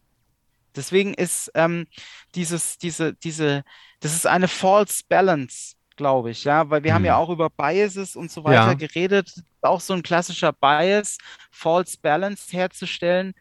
Ja, die politischen Extreme, ähm, das ist übrigens auch CDU-Propaganda aus dem Wahlkampf, ne? Wir, wir ja, dieser Linksruck, ne? Also. Und, ja, genau. Ja. Und ich glaube, ähm, ich glaube, in dieses Horn darf man nicht reinblasen, weil die Rechte erstens gewaltbereiter ist und ähm, auch die falschen Ziele verfolgt. Ja. Hm, das verstehe ich total, auf alle Fälle. Und das ist halt, es zahlt natürlich auch in den, was heißt Konflikt ein, mit dem wir gestartet sind, in sozusagen das, was heißt Aufklärung neu erkämpfen, ne? Ähm, und das ja. ist eben eine, eins der großen Probleme, wo, wo auch wieder Digitalisierung oder so reinkommt, ne? Der Informationsstrom, der uns leitet und und überhaupt eine, ich sag mal, sowas wie eine Faktenbasis zu schaffen oder so, ne? Ähm, ja, wenn politisch ja. sehr viel motiviert ist oder ich sag mal korrumpiert, je nachdem, ne? Dann wird es immer schwammiger, jetzt so eine Diskussion zu führen, wie wir sie haben, ne? Die, die, ähm, die Aussage, wo und wie ist Gewaltbereitschaft, ne? Und was ist das klare Bild äh, auf der ganzen Sache, ne? Das mhm. ist halt so politisch auch aufgeladen, was ja diese Diskurse nur noch schwerer macht, ne? Also noch aufgeladener ja. und noch, noch schief, äh, schief geladener. Also ich stimme dir voll in der Grundtendenz zu. Ähm, ähm, und mir, das, deswegen ist mir aber nur, wollte ich das halt so ein bisschen, was heißt ketzerisch, dich ein bisschen anpieksen mit der Linken, äh, weil, weil sozusagen die Dynamik mir aufgefallen ist irgendwie im, äh, im Diskurs, so dass, dass das halt mega schwer ist, überhaupt ähm, wie, wie nähert man sich so einer Art von Frage, ne, die, wenn die schon so aufgeladen ist, ne? Also vor allem, wenn man jetzt am mhm. Anfang noch keine, keine große Ahnung hat, ne? Ähm, ja. Und wie tastet ja. man sich jetzt ehrlich davor, wenn man sagt, so, kann da denn wirklich was dran sein, ohne dass sofort schon die Banner gehisst werden mit, das darf man überhaupt nicht sagen. Ist natürlich auch immer, weißt du, so ein, so ein beliebter, der will man auch mal sagen dürfen, ne? So äh, Spruch. Ja. Aber äh, ja. das finde ich ist halt auch irgendwie ohne da jetzt auf eine Lösung zu kommen oder so, ne? Ähm, auch eine Sache, die, gerade wenn dann die CDU dann sofort das als Blashorn benutzt, um, um quasi versucht, ne, den Wahlkampf rauszureißen, damit tritt man ja schon die Tür wieder zu für ein ernsthaftes, wie sieht das Problem, das wir versuchen zu lösen, überhaupt aus? Ne? Also die Diskussion zu führen und mhm. zu sagen, ne, was, was ist denn das demokratische und aufklärerische Problem in Deutschland, was wir haben und was könnte das erklären und wo kann man vielleicht ja. ansetzen? Ne? Das sind ja super wichtige Fragen, das sind, die werden ja immer nur noch wichtiger. Welche Rolle hat Digitalisierung oder hat Medienkompetenz dabei und wo, wo sind welche Verantwortung dann zu machen? Ist das in der Schule? Sind das Eltern, die ihren Kindern vielleicht doch erst ab 14 oder später erst ein Handy geben sollten? Ne? Ähm, weil wir einfach gemerkt haben, das ist so eine Crack-Endorphin-Maschine da, ne? Dass, dass das einfach für so ein junges Gehirn nicht so. Also, wir sind ja ohne Handys aufgewachsen. So, ne? Ja. Wir sind ja, ja, ja, unsere Hirne haben sich geformt ohne dieses, diese ewigen Dopamin-Hits und so weiter. Und selbst uns fällt das schwer, weißt du, da das beiseite zu legen und, und nicht drauf abzufahren und emotional sich unter, unterm, ne, unter Kaschuk zu halten. Wie soll das für ein elfjähriges Hirn sein? Ne, mit TikTok-Likes oder sonstigen Sachen so, ne? Ist das vielleicht wirklich eine Sache, die, okay, wie, wie Alkohol und Rauchen, das Hirn muss sich erst geformt haben, bis man sagt, ne, das darfst du selber irgendwie machen und da ist eine Entscheidung zu, zu fällen und so weiter. Das sind ja alles, finde ich, sehr, sehr wichtige äh, Diskurse, weil, Absolut, ja. weil das, da, man merkt ja, das ist ja sozusagen extrem gesagt das Heroin unserer Zeit. Als das rauskam, war es ja auch alles super sicher, ne? Oder Röntgenstrahlen. Mein Vater hat noch im Schuhladen Schuhe anprobiert und die hatten eine Röntgenmaschine, dass man sehen konnte, wie gut der, der Schuh passt, ja. sozusagen als Gimmick, ne? Und ich hatte mich dann immer gefragt, so, das ist ja so lächerlich, das weiß man doch, ne?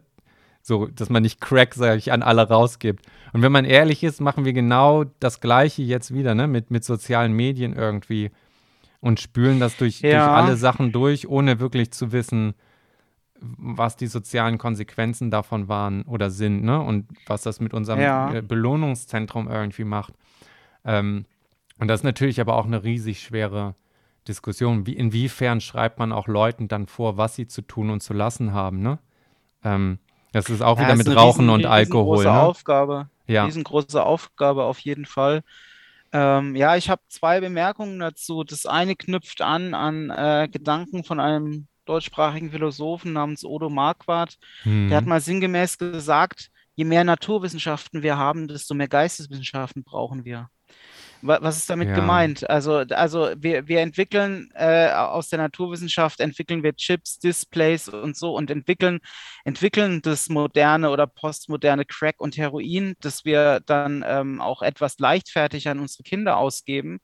Aber dann kommen die Geisteswissenschaften, kommt die Philosophie, kommen die Kommunikationswissenschaftler, kommen die Medientheoretiker, kommen die Pädagogen und ähm, sagen erstmal, ah, hoppla, das ist äh, gar nicht unschuldig. Das, das macht mhm. total süchtig. Und wie, wie gehen wir jetzt damit um? Und die, die, die Geisteswissenschaftler kehren den Haufen auf, den die Naturwissenschaftler hinterlassen haben. Und ähm, das äh, ist schon ähm, eine gewisse Zuspitzung, aber ich sehe das schon so, ja. Und ja. da, ähm, da hat auch der Deutschunterricht und überhaupt die Schule, du hast es auch angedeutet, eine ganz eminent wichtige Funktion. Und ich muss sagen, also mein Bildungsweg ging ja weg von der Uni rein in die Schule. Mhm. Ich, mich erfüllt es mit so einer, sozusagen so einer ganz tiefen Befriedigung, wenn ich mit ähm, meinen Schülern über das Thema Kommunikation spreche, das bei mir im Deutschunterricht große, große Relevanz hat, weil ich schon glaube, dass der Deutschlehrer eine große Verpflichtung hat, diese Empörungsdemokratie oder diese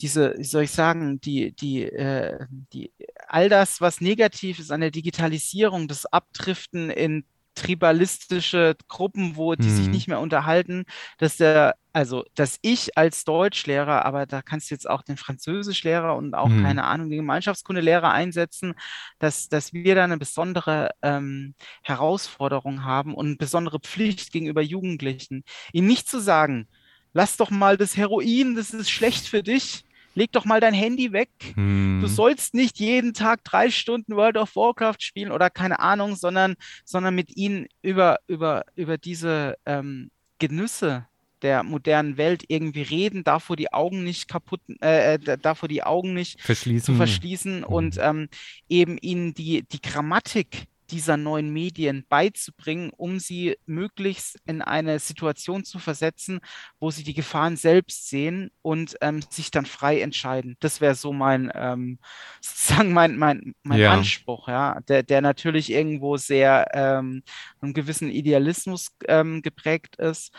Aber, ja, aber sowas wie, was ist ein Clickbait-Titel, ne? Ähm, die Emotionalität davon, weißt du, so, ja, Doctors don't want you to know, to know these five things, number three will shock you, ne? Also, dass du nur über abstrakten Social Proof und dieses Catching Ja. und so weiter machst. Und Ja. äh, wenn man, wenn man anfängt, das zu sehen, hat es natürlich eine ganz andere oder viel weniger Macht, ne? Also man kommt aus dieser Ja. direkt emotionalisierenden Reaktion raus und, und kann sozusagen mehr rational und nüchterner äh, die Entscheidung quasi treffen, ne? Und dafür muss man ja irgendwie ja, auch dieses, in, in, bei Meditation ist es so dieses einfach erstmal zur Kenntnis nehmen, ne? Also Ja, ohne ja. Wertung sagen, okay, das ist jetzt eine Emotion, die gerade hochkommt, ne? Und dass man, äh, sobald man diesen Muskel, sag ich mal, trainiert und weiß, okay, ne, ich, in der Situation kommt jetzt, das sind Emotionen, die da sind und ich die da als solche erkenne, dann ist natürlich auch eine Handlung viel bewusster in dem Rahmen. Und es ist, Ja. man unterbindet so diesen Motor von, ich sehe was und ich reagiere sofort, ne? ohne irgendwelchen Zwischenschritt da drin. Und das sind ja auch diese Feedback-Loops, die, wie, Ja. die in all diese Dinge irgendwie eingebaut sind, ne? dass die Leute, oder andersrum, eine Plattform ja genau das Gegenteil eigentlich von dir will. Am liebsten Ja. reagier, reagier, reagier, ne? Und, und bleib in diesem, diesem Zustand. Genau. Deswegen finde ich, muss die Schule eine Zone der Verlangsamung sein. So hat es Heiko Christiansen, Germanist, mal genannt in einem wichtigen Buch. Hm. Und ähm, ja, da, da gilt eben die andere Regel, nicht instantan zu reagieren, sondern ähm, Texte nochmal lesen. Guck doch nochmal genau hin, ja? Oder also Ja, die du kannst es auch mit ne? mathematischen Problemen, genau, kannst du es auch durchspielen. Äh, Also auch diesen Widerstand zu erfahren, ich, ich bin zu blöd, um das Problem zu lösen. Ich muss jetzt nochmal irgendwo äh, anders einen Umweg gehen. Ja, ich, ich habe mich auf einem Holzweg befunden. Und das, Hm. das ist, das ist eine ganz wichtige Bildungserfahrung. Und weil die Schule diese Zonen der Verlangsamung bereitstellt, würde ich jetzt also nicht in so einen ganz krassen kulturkritischen Gestus fallen und sagen, oh Gott, ähm, äh, wir werden alle sterben und keine Ahnung. Also ähm, man muss die Gefahr schon sehen, ähm, aber wir haben äh, ein sehr starkes und ausdifferenziertes Bildungssystem mit vielen klugen Menschen, die da jeden Tag daran arbeiten, dass äh, die Kinder nicht alle, weiß ich nicht, ähm, Smartphone-Zombies werden. Ja, weil das, was du gerade angesprochen hast, ist auch das, was ich ähm, auch wieder im Data Science Beruf oder Wissenschaft, also in Wissenschaft und Data Science ist ja dann so, ich sag mal, das Nächste in der freien Wirtschaft. Ähm, sehe, was, was ich meine, die schwerste Kunst zu meistern ist. Und zwar ist es dieses äh, Gefühl, in so absoluten dickichten Nebel rumzulaufen. Und immer nicht zu wissen, muss ich noch einen Schritt weitermachen oder drehe ich um oder nicht. Das, der beste Vergleich ist immer so auf dem Baum. Wenn du eine Mhm. Ameise auf dem Blatt aussetzt und dann geht es zum Stamm zurück, dann sagt jeder, das ist natürlich total logisch und trivial und da gibt es eine große rote Linie und so. So ist das Präsentieren von Ergebnissen, ne? In, in recht kurzer Zeit und bei, bei so Programmcode ist das manchmal wirklich so 20 Zeilen, weißt du, der Algorithmus, die Parameter, fertig. Das dahin ist aber vom Stamm los und jetzt finde mal das eine einzige Blatt, wo es richtig ist, ne? Und dieses ewige Ast hoch, absägen, irgendwie neu gehen und sich nicht Ja, überwältigt fühlen und auch psychologisch damit Ja. klarkommen, dass so 90 Prozent wirklich für die Tonne sind. Das sieht keiner, das nimmt niemand wahr. Ne, du kannst damit nichts machen, Genau. außer dass das eine Sackgasse ist. Das ist die mentale Disziplin und das sehr auch sehr frustrierende in, in diesem Bereich und in dem Job, dass dann das, was man präsentiert, nie so den Aufwand irgendwie gefühlt widerspiegelt von dem, wie man da hingekommen ist. Und sich da im Griff haben und genau wie du es gesagt hast, diese Langsamkeit und dieses ja nicht verzweifeln oder oh, hier könnte ich was machen, dann habe ich schnell wieder ein Erfolgsgefühl und, und weiter Genau. geht's im Tag. Und das merke ich auch gerade bei, bei so Junior-Leuten, das versuche ich denen dann immer explizit sogar zu sagen, dass das, also dass man weiß, okay, dass dieses Gefühl, das heißt nicht, dass ihr irgendwas falsch macht oder schlecht macht, sondern ja, so lange wie möglich in diesem Gefühl sitzen zu können. Und da hat für mich auch der Doktor mich zum Beispiel am meisten darauf vorbereitet, weil man da ja wirklich, ja, auf jeden Fall, ne, natürlich. also das ist das, Eigentlich das ist der wirklich Doktor nichts harte, anderes, genau, als, außer in diesen Modus reinzukommen. diesen Modus ist- und den ist- vor allem ja. im Extrem und in, unter härtester Unsicherheit und Stress sozusagen auf maximaler Zeit aus, aushalten zu können. Und, und wie lerne ich Absolut, ja. mental mich über diese, diese, das Hirn fängt halt an zu schreien. Jedes Signal sagt dir so, hör lieber auf, es geht noch einfacher. Ne, das ist vielleicht doch nicht so wichtig. Also die ganzen Dämonen kommen, ne? Worauf machst du das überhaupt? So wichtig ist es auch nicht. Du könntest jetzt bla bla bla machen. Wird bestimmt eh nichts. Und wird auch, also in den meisten Fällen wird es auch nichts. Aber da durchgepusht zu werden und dann zu merken, okay, all diese Barrieren waren bloß im Kopf. So, das ne, Vater Morgana-Wände und so weiter. Und, Mhm. und magische Linien verschwinden nur, wenn du da öfter drüber gehst. Und wenn man, wenn man den Leuten, ich sag mal, erlaubt, und das ist ja fast schon wieder so ein Plädoyer auch so zur härterer äh, äh, quasi er Erziehung oder Sozialisierung im Sinne von, man pusht Leute auch mal durch ihre Grenzen, ne? Weil dadurch merkt man dann erst, okay, ähm, stimmt, es ging. Alles, ich dachte, es wäre unmöglich. Mein Hirn hat mir gesagt, es geht nicht. Und ne, spar dir lieber die, die, die Wunden und so weiter. Und dann merkst du, nee, es, es ging doch. Ich bin durchs Abi durchgekommen, ne? Und die Klausur hat man auch irgendwie geschafft. Und diesen riesenlangen Aufsatz, der war auch irgendwann fertig, so, ne? Und man hat Sachen verstanden. Und das sind halt so Erfahrungen, die super wichtig sind und natürlich jetzt, das stelle ich mir vor, als Lehrer natürlich viel schwerer werden, wenn links neben dem Schüler immer so ein kleines Ding ist mit Klick hier und du hast sofort ein Erfolgserlebnis.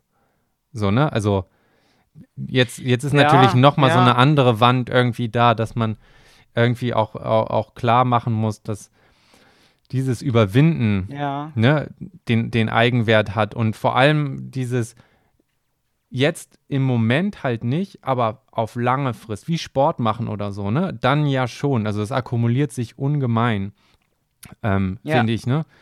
Und äh, wie gehst du mit sowas dann konkret um? Was sind so deine Tricks oder wie hast du den Schülern bisher so Medienkompetenz versucht zu vermitteln? Gibt es da irgendwie, ich habe da mal was Also, vorbereitet, zack. äh, also ich fand jetzt äh, in deinen Beiträgen, ähm, also über mich selber sage ich vielleicht nochmal, oder mein pädagogisches Konzept sage ich Mhm. nochmal gesondert was, aber das, was du beschreibst, ist der Grund, warum die Gamification der Bildung nicht funktioniert, weil ja, Games zu zocken bedeutet unmittelbare Bedürfnisbefriedigung, ja. Ja, das Ich spiele dieses Level Punkt. durch, ich, ich, ich bekomme dieses Schwert, ich bekomme Und von meiner Probleme Gilde, werden whatever. vorkonfektioniert, ne? Und die Realität ist nicht vorkonfektioniert, die ist messy und manchmal sind die Grenzen nicht ganz klar. Und Ja, Ja, klar, ja. genau. Und, und die, die, die, die Gaming-Umgebung ist, du sagst konfektioniert, das ist ein ganz treffendes Wort. Und sie ist zwar so konfektioniert, dass das Game ja immer auf dem nächsten Level weitergeht. Das Ja. heißt, da wird es auch nicht fuzzy und wild und so, sondern da machst du ja im Prinzip genau das Gleiche nochmal. Hm. Also vielleicht gibt es Games, die das jetzt vielleicht auch alles irgendwie aufbrechen, so eher narrative Spiele, denke ich, oder so. Aber wenn du jetzt, keine Ahnung. Aber es sind immer klar definierte um, Umgrenzungen und so weiter und ein sehr sehr stringentes, was gibt einen Punkt, was ja. gibt keinen Punkt. Es gibt nicht so viele ja. Ambiguitäten, wo du exakt das Gleiche machst und es kommen plötzlich komplett unterschiedliche Ergebnisse dran und beim einen funktioniert es oder deins stürzt irgendwie ab. Das sind halt Frustrationsgrenzen und dann wird aufgehört zu spielen. Ja. Genau deswegen kann ich sozusagen, äh, also es spielt Gamification in meinem Unterricht eine ganz, ganz äh, ähm, kleine Rolle. Ähm, genau, und das Zweite, was du, was ich nochmal herausgreifen wollte, ist, ich glaube, jeder Schüler, jede Schülerin braucht einen, ähm, einen, wie soll ich sagen, einen Durchlauf oder ein, ein, ein, ein Pensum, wo er oder sie das Lernen lernt. Und das mm. kann Sport sein, das kann aber auch Musikinstrumente sein, das können sogar Games sein, wenn ich, ähm, weiß ich nicht, durch langes, ausdauerndes, äh, immer das Gleiche tue, lerne, ich kann ähm, sozusagen in produktiver Weise auf die Welt einwirken. Ich würde da die Games gar nicht, wenn sie oh, nur da habe ich ein sehr gutes Beispiel ausmachen, für dich nachher, ähm, was Games okay, angeht, aber ja. Genau, aber, aber wenn ich jetzt an Sport oder an Musikinstrumenten denke, dann muss ich eben, weiß ich nicht, hundertmal das Gleiche machen, das Gleiche spielen, die gleiche Bewegung machen, um ähm, die, die richtige, äh, die, die, die, die, die sozusagen technisch feine ähm, Bewegung mir anzutrainieren, muss ich tausendmal dasselbe machen, muss immer wieder scheitern.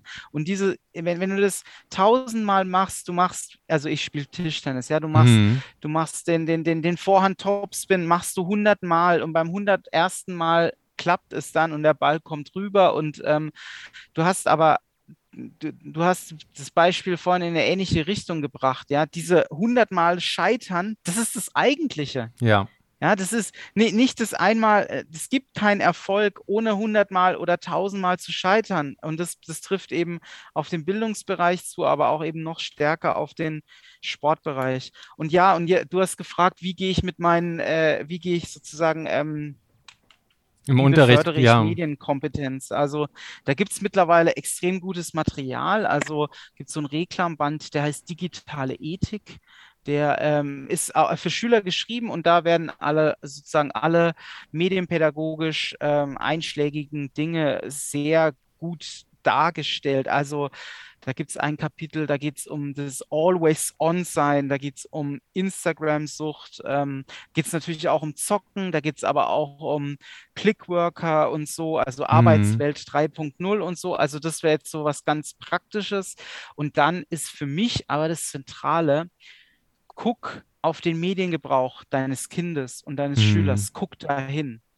Interessier dich für die Dinge, die äh, er oder sie macht. Deswegen, wenn, wenn, wenn äh, Schüler ähm, äh, machen das ja oft, du, du merkst, okay, die zitieren jetzt irgendwas im Unterricht an, was du nicht kennst. Ja. Und ja. da, da, da, da, da hake ich immer sofort ja. ein und sage, äh, was, das, das, das möchte ich jetzt wissen, das möchte ich selber, ich möchte auch drüber lachen. Das ist auch so, so ein Satz immer von mir. Und ich gucke mir, ich gucke mir das dann häufig, also nicht immer, weil es manchmal ist es auch echt einfach, also weiß nicht, du guckst es gleich an und denkst dir, mein Gott, was für ein Rotz, ja. Aber meistens gucke ich mir das an und versuche auch mich irgendwo da hinein zu versetzen und zu fragen, was fasziniert jetzt den Schüler an diesem Video oder an diesem Game. Und das ist, denke ich, der erste Schritt, den man als Pädagoge machen muss. Man muss ähm, die, in die Welt des Schülers irgendwie rein und dann kann man sich überlegen, wie kann ich da irgendwelchen ähm, extremen Ausprägungen ähm, da dagegen gehen, aber zuerst muss ich es mal verstanden haben und deswegen mhm. ähm, immer, immer nachfragen, was Schüler konsumieren. Weil gerade Memes zum Beispiel, das ist ja, ja. das, was, ähm, was auch Stories so ausmacht und Archetypen. Wenn sich jemand sozusagen als der Retter hinstellt, oder wir sagen, wir müssen irgendwie, wir haben Saatgutproblem und so weiter, wir brauchen eine Arche, dann brauchst du gar nicht viel weiter sagen, weil das so archetypische Narrative sind, die jeder kennt. Und ich, mhm. ich weiß, jeder weiß so ungefähr sofort, was du meinst, weil du, weil du das so abrufen kannst. Das heißt, du hast eine über, über diesen globalen Schatz von, von archetypischen Stories, ja, eine sehr effiziente Art, auch komplexe Sachverhalte und, und dein Vorhaben zu kommunizieren. Und Memes auf einer kleinen Ebene sind genau das. Ne? Bestimmte gerade soziale Natürlich. und emotionale äh, archetypische Geschichten werden so verpackt, dass man mit so einem Zitat ne, einfach bei allen genau eine Situation aufrufen kann. Ne? Und der Schlüssel zu das, was früher halt Gedichte gemacht haben oder bestimmte so, ähm, so Hero-Story-Arcs und, und, äh, und Erzähltemplates. Erzähltemplates sind ja nichts, was heißt nichts anderes, aber sind ja diese Art von Memes über die Zeit destilliert in, in wirklich uratomarische, archetypische Geschichtsskelette sozusagen. Mhm. Ne?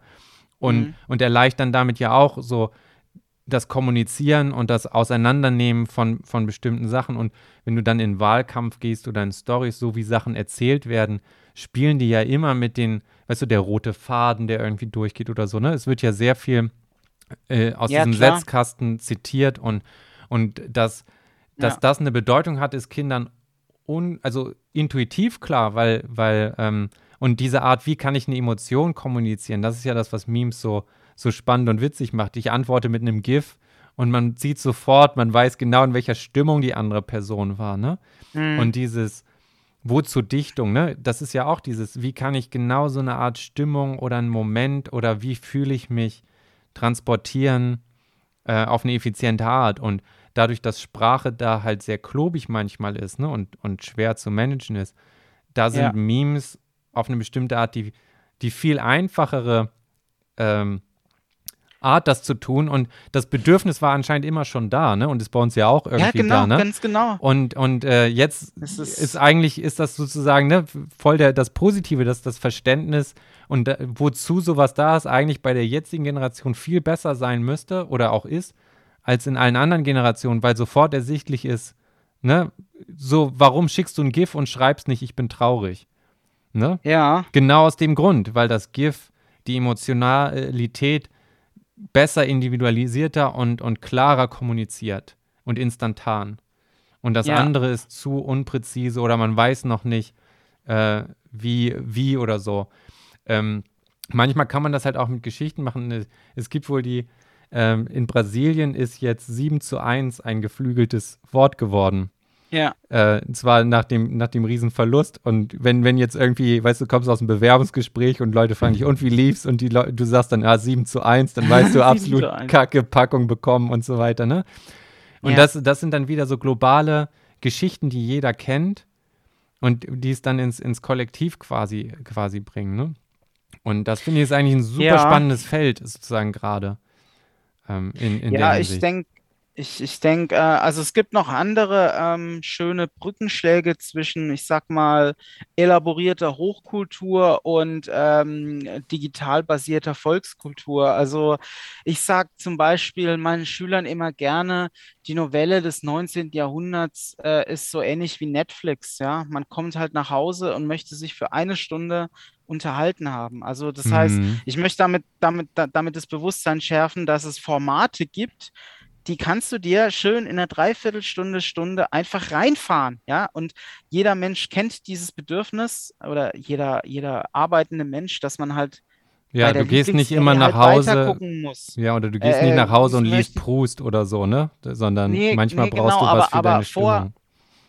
Aber, aber bevor es das Internet gab und bevor es Netflix gab, gab es genau das gleiche. Du hast es vorhin mhm präzise gesagt, es gab das gleiche Bedürfnis, aber es gab andere Medien dafür. Ja. Ja, und das, das, das Bedürfnis wurde halt über ähm, Lektüre gestillt, ja. Ja. Genau. Man könnte auch sagen, ähm, weiß ich nicht, Romantik und Weimarer Klassik sind eigentlich Phänomene von Binge-Reading. Ja, das, ähm, das finde ich ja. gut.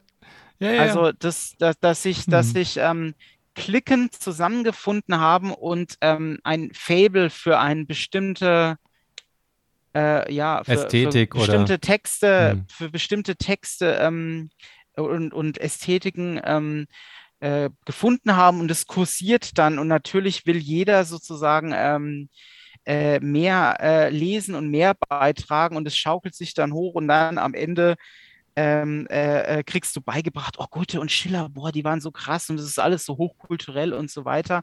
Nein, das sind Klickenphänomene, das, Mhm. sind, das sind Freundschaften, die entstehen über die gemeinsame, geteilte ästhetische Erfahrung. Und ich glaube, dass das ähm, im Prinzip jeder haben kann. Ja. Also ähm, es braucht vielleicht einen, einen Lehrer oder einen, jemanden, der diese, diese, diesen, dieses Balancieren zwischen Hochkultur und Volkskultur irgendwie drauf hat. Ähm, aber im Prinzip kann, kann das jeder haben, ja. Und ähm, ich denke, ähm, ein Auftrag besonders von Lehrern ist, ähm, beides ins Rechts zu setzen und Schülern beizubringen, wie sie in dieser digitalen Volkskultur richtig navigieren können, ähm, um dann irgendwann auch den Absprung in die elaborierte Hochkultur ähm, schaffen zu können. Und Mhm. ich denke, beides hat eben viel miteinander zu tun. Und ich suche immer, ich suche für meine Schüler immer die Brücken zwischen beidem so ein bisschen. Ja.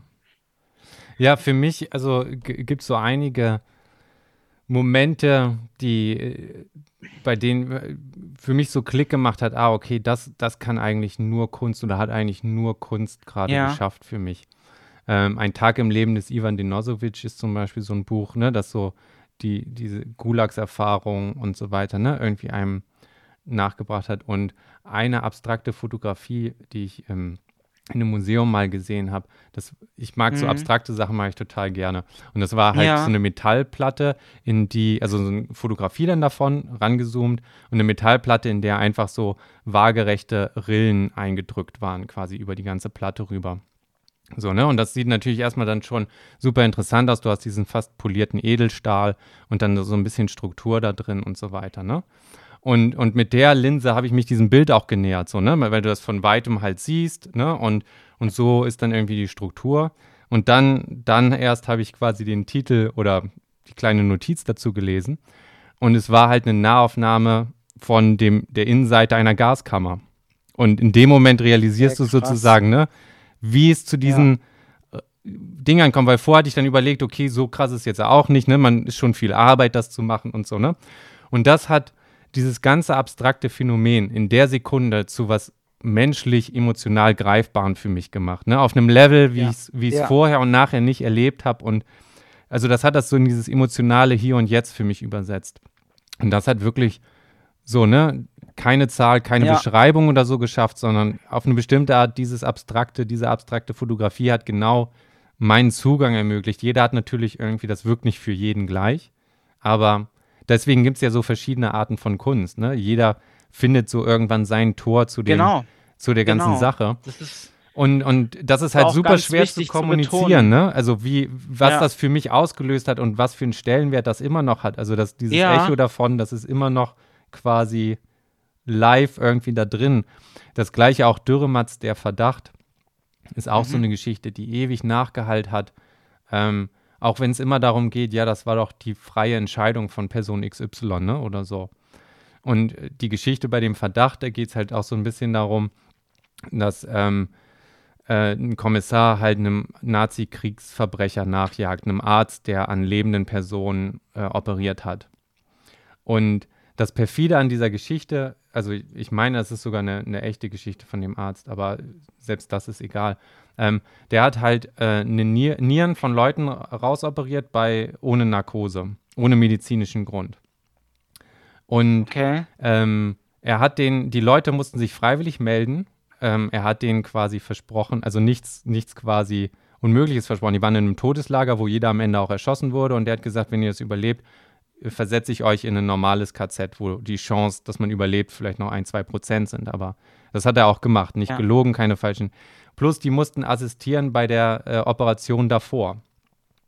So, ne? Also die, im Prinzip war das quasi, ne, alles unter freier Entscheidung so ungefähr. Das heißt, wenn man argumentiert mit, das war ja eine freie Entscheidung, also da ist dann so ein moralischer Ablasshandel, äh, ne, wenn, man- wenn man sagt, das reicht, so wie er es gemacht hat, ne, das war ethisch sauber.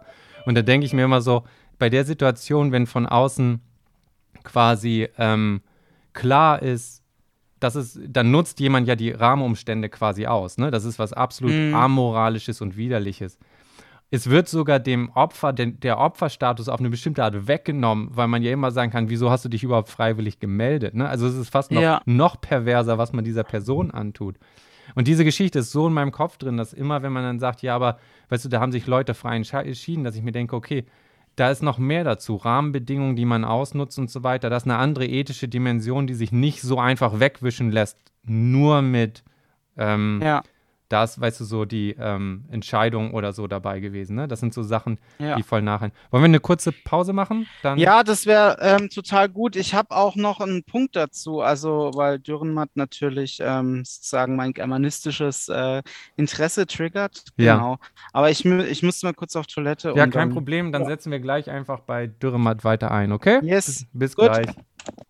Okay, jetzt läuft es schon wieder aber weiter. Genau, bei Dürrematt waren wir und ne, zurück aus der Biopause. Kennst du den Begriff? Der hat sich nämlich jetzt in Großkonzern eingeschlichen für äh, Biopause ist, wenn man pinkeln muss, oder? oder generell was. Also, also äh, durchatmen, einen Kaffee holen oder so, aber das, ja, äh, wie heißt denn das? Okay. Wirtschaftsdeutsch ist da ja immer sehr generisch und man will bloß nicht irgendwie was sagen und dann ist es so eine Biopause. Jedenfalls ist das der Begriff.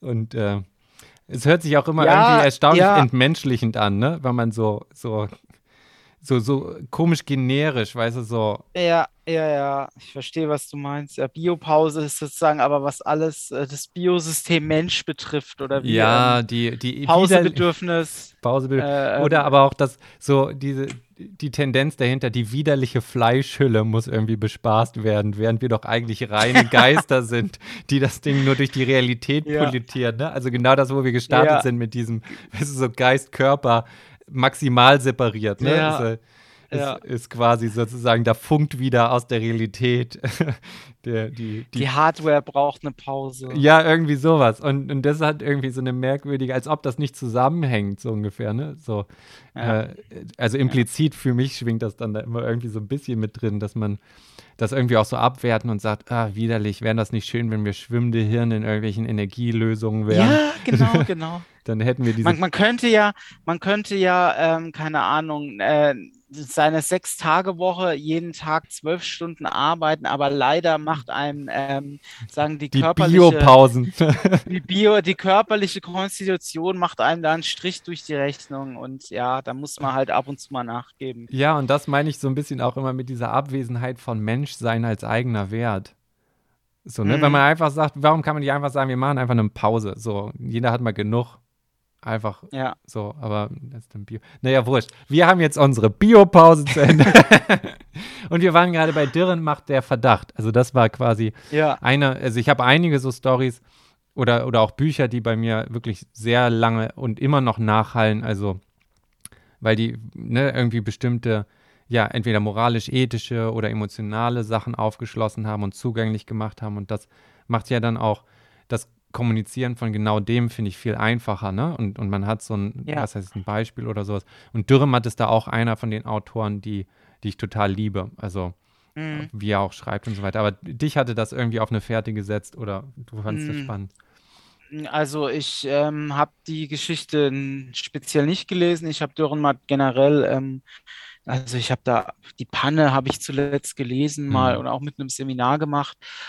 Ähm, ich fand einfach nur spannend, ähm, also erstens, dass du da aus deiner eigenen Bildungsbiografie jetzt so Mhm. ein schönes Schmankerl erzählt hast, weil ich glaube, ähm, dass tatsächlich Bildung immer nur funktioniert, wenn ähm, ein Menschen, den man irgendwie liebt, zu dem man Mhm. aufschaut. Das kann der Lehrer sein, das kann aber auch äh, der Vater sein, der beste Freund sein.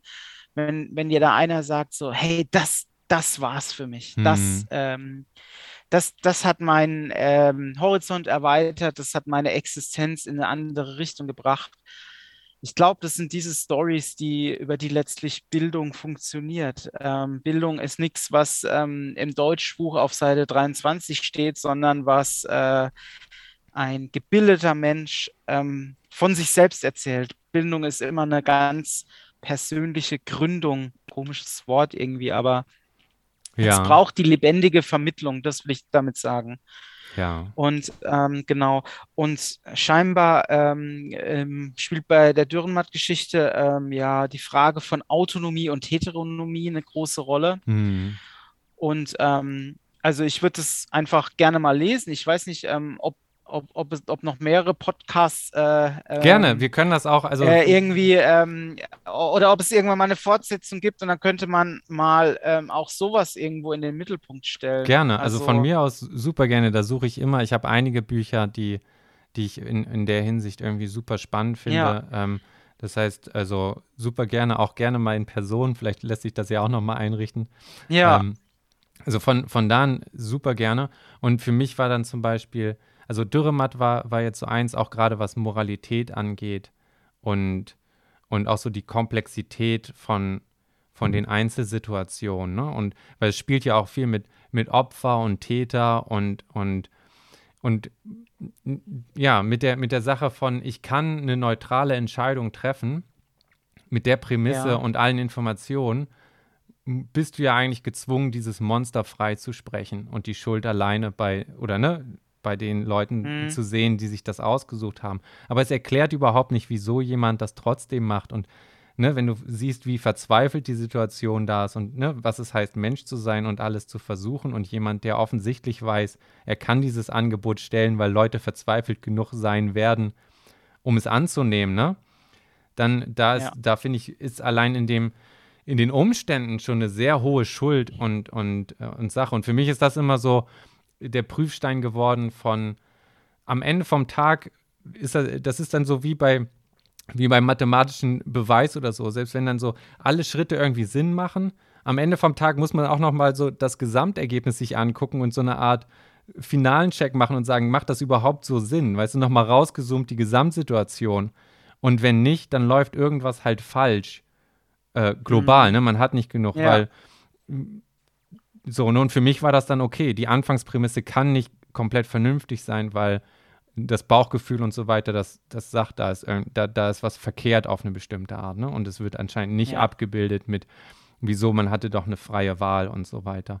Und das, das Gleiche ja. ist, dann wird ja auch immer geschimpft oder so mit freiem liberalen Marktkapitalismus oder so, ne? Wieso jeder hatte doch eine freie Wahl, irgendwie was zu nehmen oder braucht man Mindestlohn oder nicht, wird ja immer genauso argumentiert und gesagt.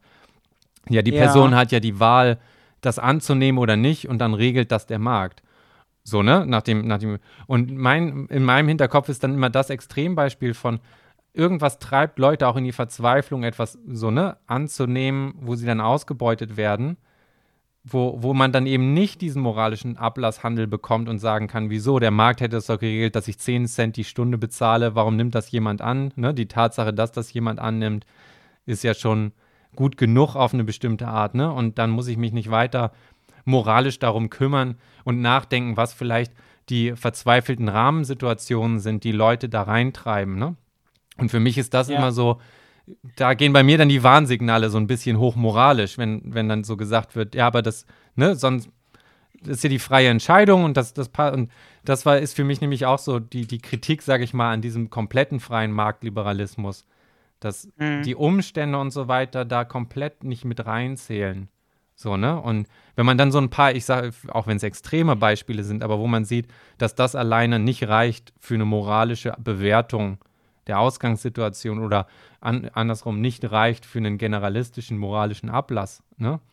Dann ist man mhm. auch eher in der Verantwortung zu überprüfen, ist das denn wirklich auch in dieser Situation der Fall, dass das eine wirklich freie Entscheidung ist, ne? Oder oder sind wir in der Gesellschaft nicht doch in der Verantwortung, bestimmte, weißt du, so Gatter drumherum zu machen, dass da eben doch nicht jemand in, in die Selbstausbeutung getrieben wird oder Ausnutzung und eine Abwärtsspirale, so, ne? Ähm, mhm. und, und das ist für mich dann eben, wo, wo dann sowas wie Dürrematt halt hochaktuell auch auf eine bestimmte Art ist. Ja. Ne? Und, ja. und für mich auch so gesagt hat, dieses so, das ist dann doch nicht so einfach, wie es auf den ersten äh, Blick irgendwie scheint. Und in der Extremsituation wird es halt sehr, sehr klar, was man damit meint, ne, als, als Gegenargument. Und das macht natürlich dann so eine nuancierte Diskussion auch irgendwie einfacher, weil man dann sagen kann, so, was ist so ungefähr das, das Problem, was man hat, wenn man, wenn man jemand sagt, es gibt keinen Mindestlohn, das regelt sich alles von alleine. Jeder hat ja irgendwie im Bauchgefühl manchmal so dieses, irgendwas stimmt damit nicht. Aber du kannst nicht darauf zeigen, was dich daran stört, so ungefähr, ne? Mhm. Und für mich war Dürrematz der Verdacht irgendwie, der Pfeil, der auf einen dieser Schmerzpunkte gezeigt hat, wo ich gedacht habe, ja, genau das ist es. was mich ne, an dieser Grunddiskussion irgendwie stört oder wo, wo was wegfällt, weil mit der gleichen Logik müsste ich dieses Monster freisprechen, wenn ich nur, ne, mhm. ne, nur das erlaube. Und das kann irgendwie nicht sein. Das heißt, irgendwas fehlt auf alle Fälle nochmal äh, in der ganzen Sache. Und das ist, finde ich, auch irgendwas, was so Literatur irgendwie schafft und auch so spannend macht, weil das Buch ja, ich nehme mal an, nicht als liberalistische, also Kapitalismuskritik formuliert wurde oder geschrieben wurde, aber trotzdem einen, einen der moralischen Eckpfeiler irgendwie aufzeigt, der da ja auch irgendwie eine Relevanz hat. Und ähm, das finde ich ist, ähm, ist auch total hängen geblieben. Das gleiche ist auch der Richter und sein Henker, ähm, mhm. auch von Dürrematt. Das haben wir in der Schule damals noch gelesen, mhm. Wo es dann auch darum geht, dieses innerhalb von einem Regelsatz arbeitend einen zu bekämpfen, der außerhalb des Regelsatzes arbeitet. Ne? Also wie kriege ich den ne, Kriminellen zu fassen, aber mit dem, mit dem Handicap, dass ich mich an alle Regeln halte und er nicht. Und dann eben auch irgendwie dieses Übersteuernde, dass in dem finalen Move der Kriminelle nur gefasst wird oder ne, seiner Strafe äh, äh, zugeführt wird, weil der Regelsatz verlassen wird. Also im Prinzip er doch gewinnt. Ne? Also auf einer, auf einer metaphorischen Ebene aufzeigt, dass, dass das Korsett eben ne, zu problematisch ist oder zu eng gestrickt oder halt nicht moralisch per se ist. Weil wenn du mit dem Korsett die, die moralisch das nicht verteidigen kannst, ne? also diese Amoral draußen erlaubst und ähm, freilässt, was, was sagt das dann über deinen Satzkasten von, von Regeln aus, ne? wenn du da keine Handhabe hast oder nicht? Und das fand ich ist auch so ein sehr spannendes Wechselfeld, wo man so auf, auf einer sehr auch spannenden Kriminalgeschichte irgendwie so mitbekommt von, was, was heißt das eigentlich und was ist diese, dieser Diskurs, der auf einer Gesellschaft passieren muss, wo diese Grenzen liegen und wie viel Freiraum das da ist. Und wenn man, wenn man das dann gut gemeint verletzt, dass man viel mehr aufgibt, als man eigentlich gewonnen hat. Ne? Also das ist ja immer auch dieses mit, wenn ich Freiheit aufgebe für Sicherheit, habe ich am Ende weder das eine noch das andere, ne? Und, und das geht ja genau in diesen Richter- und seinen Henker-Grundkonflikt von, egal wie hoch der Druck ist, wenn ich dem Stand gebe und sage, ich überschreite jetzt eine moralische Grenze, die gesetzt wurde, oder ne, ich verletze das Grundgesetz, aus was für einem guten Grund auch immer, ne, habe ich dann nicht alles eigentlich schon verloren in dem Schritt, wofür man eigentlich gekämpft hat, ne? und, mhm. und, und so weiter. Und das ist ja auch so eine, auch eine jetzt gerade hochgradige moralisch relevante Sache oder immer, ne, auf dem, was, was opfer ich auf dem Altar und opfer ich nicht eigentlich dann genau das, wofür alle irgendwie auch, was heißt kämpfen, aber sich so einsetzen und identifizieren. Wenn ich das korrumpiere auf einer großen Skala, ne, dann mache ich ja auch einen viel größeren Schaden als, ne, also wenn ich, wenn ich jetzt im Kampf für das Grundgesetz die Menschenrechte verletze oder so, ne, dann, dann habe ich ja pervertiert das, wofür ich eigentlich mit meinem Banner stehen wollte, ne? Und verliere auch den Rückhalt von allen, so ungefähr. So, selbst egal wie gut gemeint das dann war. Und dieses Spannungsfeld irgendwie aufzubrechen und irgendwie daran zu kommen über einen, einen, Kriminalakt und so weiter, wo es sehr verständlich ist, was es eigentlich ist und man auch die Emotionalität versteht, ne? dieses Verbissene, weil da jemand einem auf der Nase rumtanzt. Ne? Und es halt so ein persönlicher Konflikt ist, der aber archetypisch ist für diesen mhm. kategorischen Konflikt. Sowas mhm. fand ich halt auch ähm, mega, mega gut. So, ähm, ja. Und da ist Dürrematt halt auch sehr, sehr, finde ich, sehr leicht zugänglich. Also der liest sich sehr gut ja. und, und, und, und spannend und äh, in der Hinsicht so hat er immer moralisch eskalierende Stücke, die dann so mhm. ins Extrem verfallen, aber in, in der Hinsicht auch irgendwie immer so weißt du, wie so eine Atompilzbombe, ne? so eine bestimmte Art von Ästhetik ja. auch aufweisen und man ja. so da fasziniert irgendwie hingezogen ist. Das waren so für mich, ähm, ja, äh, in der Hinsicht irgendwelche Stücke. Ne? Es gibt noch ganz andere literarische Sachen, aber was waren für dich so Bücher, ja. äh, die, die bisher rausstechen?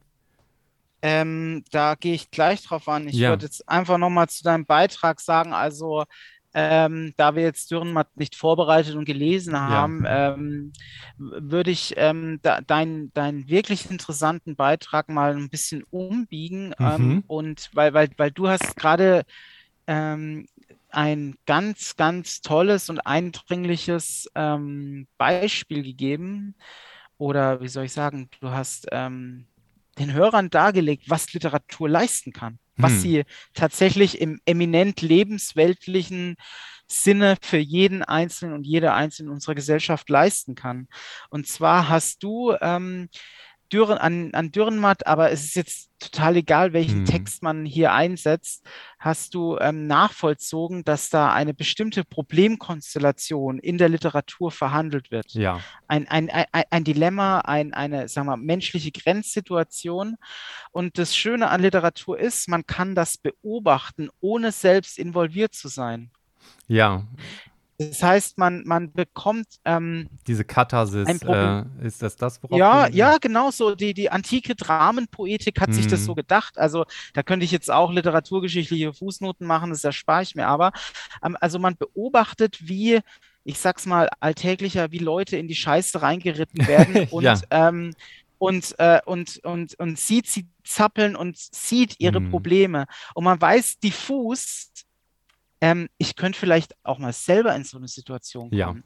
Oder ich, oder ich beobachte in einem ganz anderen gesellschaftlichen Bereich. Du hast jetzt den Sprung von dem, ich glaube, philosophischen Problem bei Dürrenmatt zur ähm, freien Marktwirtschaft gemacht. Ja, oder wie steht man selber dazu sozusagen, ne? wo man jetzt plötzlich Ja, äh, genau diesen genau. Transfer Man hat, macht. man hat an Literatur ähm, rezipierend ein Problem beobachtet, das aber so generalisierungsfähig ist, dass Hm. es auf alle möglichen anderen Bereiche übertragbar ist.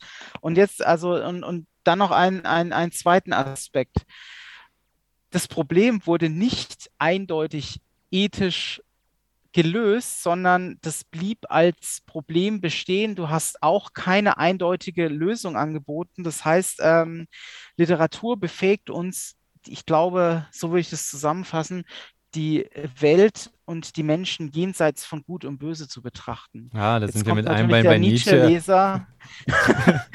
Genau, man muss, man muss jenseits von Gut und Böse treten. Und ich glaube, wer, wer Literatur liebt und gerne liest, der schafft es, diese menschlichen Komplexitäten, Verworrenheiten, Ambivalenzen auszuhalten, zu beobachten und nicht auf die eine oder andere Weise zu, ähm, zu lösen. Weil, also ohne den Text jetzt zu kennen, glaube ich, führt Dürrenmatt ein, eine dilemmatische Situation vor, wo die nicht eben einfach zu lösen ist, wo nicht der eine der Gute, der andere der Böse ist, sondern wo man halt ins Nachdenken kommt, ja.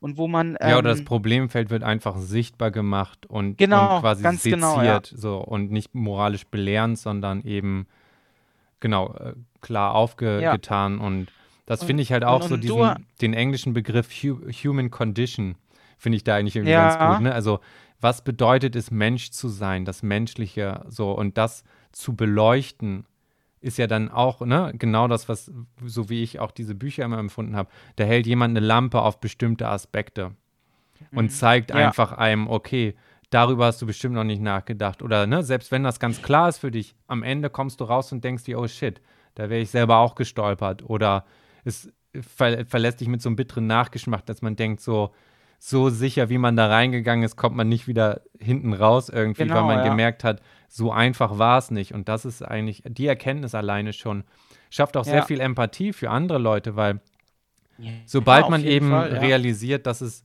doch nicht so einfach ist und dass ne, andere Leute was anderes wissen oder ne, äh, da durchgehen, ähm, dann hört man auch auf, schneller abzuurteilen, weil man ne, gewohnt ist, okay, dieses Schwarz-Weiß und ganz schnell über einen Kamm scheren und das war ja eine ganz einfache Situation, hätten die einfach nicht machen sollen, Punkt, ne?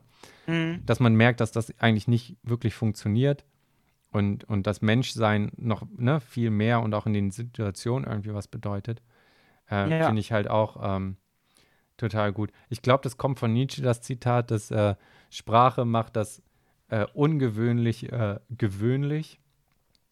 Also sozusagen die Erfahrung von ich sehe einen Baum, dieses einmalige, diese einmalige Erfahrung in der Situation, wie meine Sinne das jetzt wahrnehmen, ne, wird auf Mhm. so einen gossenhaften Satz wie ich habe einen Baum gesehen, ver, vergewöhnlicht, verallgemeinert auf eine äh, billige Münze geprägt und, und kann verteilt werden. So, ne? Und ähm, Ja, gerade bei solchen moralischen Sachen denke ich auch mal, haben wir viele Sachen zu vergewöhnlicht über die Sprache, dass man sagt, Situation A, B, leicht beschrieben, klarer Fall, ne? Und dieses, den Rückschritt wieder zu machen in, da hängt menschlich was, ne, was ganz anderes vielleicht noch mit dran. Ist jetzt vielleicht auch viel zu reingelesen, aber. Nee, aber ich glaube, der, also, ähm, wo das jetzt bei Nietzsche steht, ähm, ist, glaube ich, ähm, also das kann ich jetzt nicht verifizieren. Ich habe leider glaub, auch nicht genau, wo das Zitat. So ja. ja, ja. Aber, aber ich glaube, der interessierte Literaturleser oder weiß ich nicht, vielleicht auch Filmkenner oder der, der Umgang mit Kün der Mensch, der Umgang mit Künsten hat, der wird sich in diesem diffusen Feld der menschlichen Bedürfnisse schon auch leichter orientieren können, glaube ich. Hm. Also das ist meine, meine feste, feste Über Überzeugung, ja. Hm. Ich habe, ähm, wir sind ja auf Twitter vernetzt. Ich habe ja. ein paar Tweets von dir äh, gelesen und ich fand einen, fand ich interessant, da wollte ich gerne nochmal jetzt dran anknüpfen. Und zwar zu Techno und Technorhythmen als die Grenze zwischen Natur und Kultur überspielend ähm, ja. hattest du erwähnt.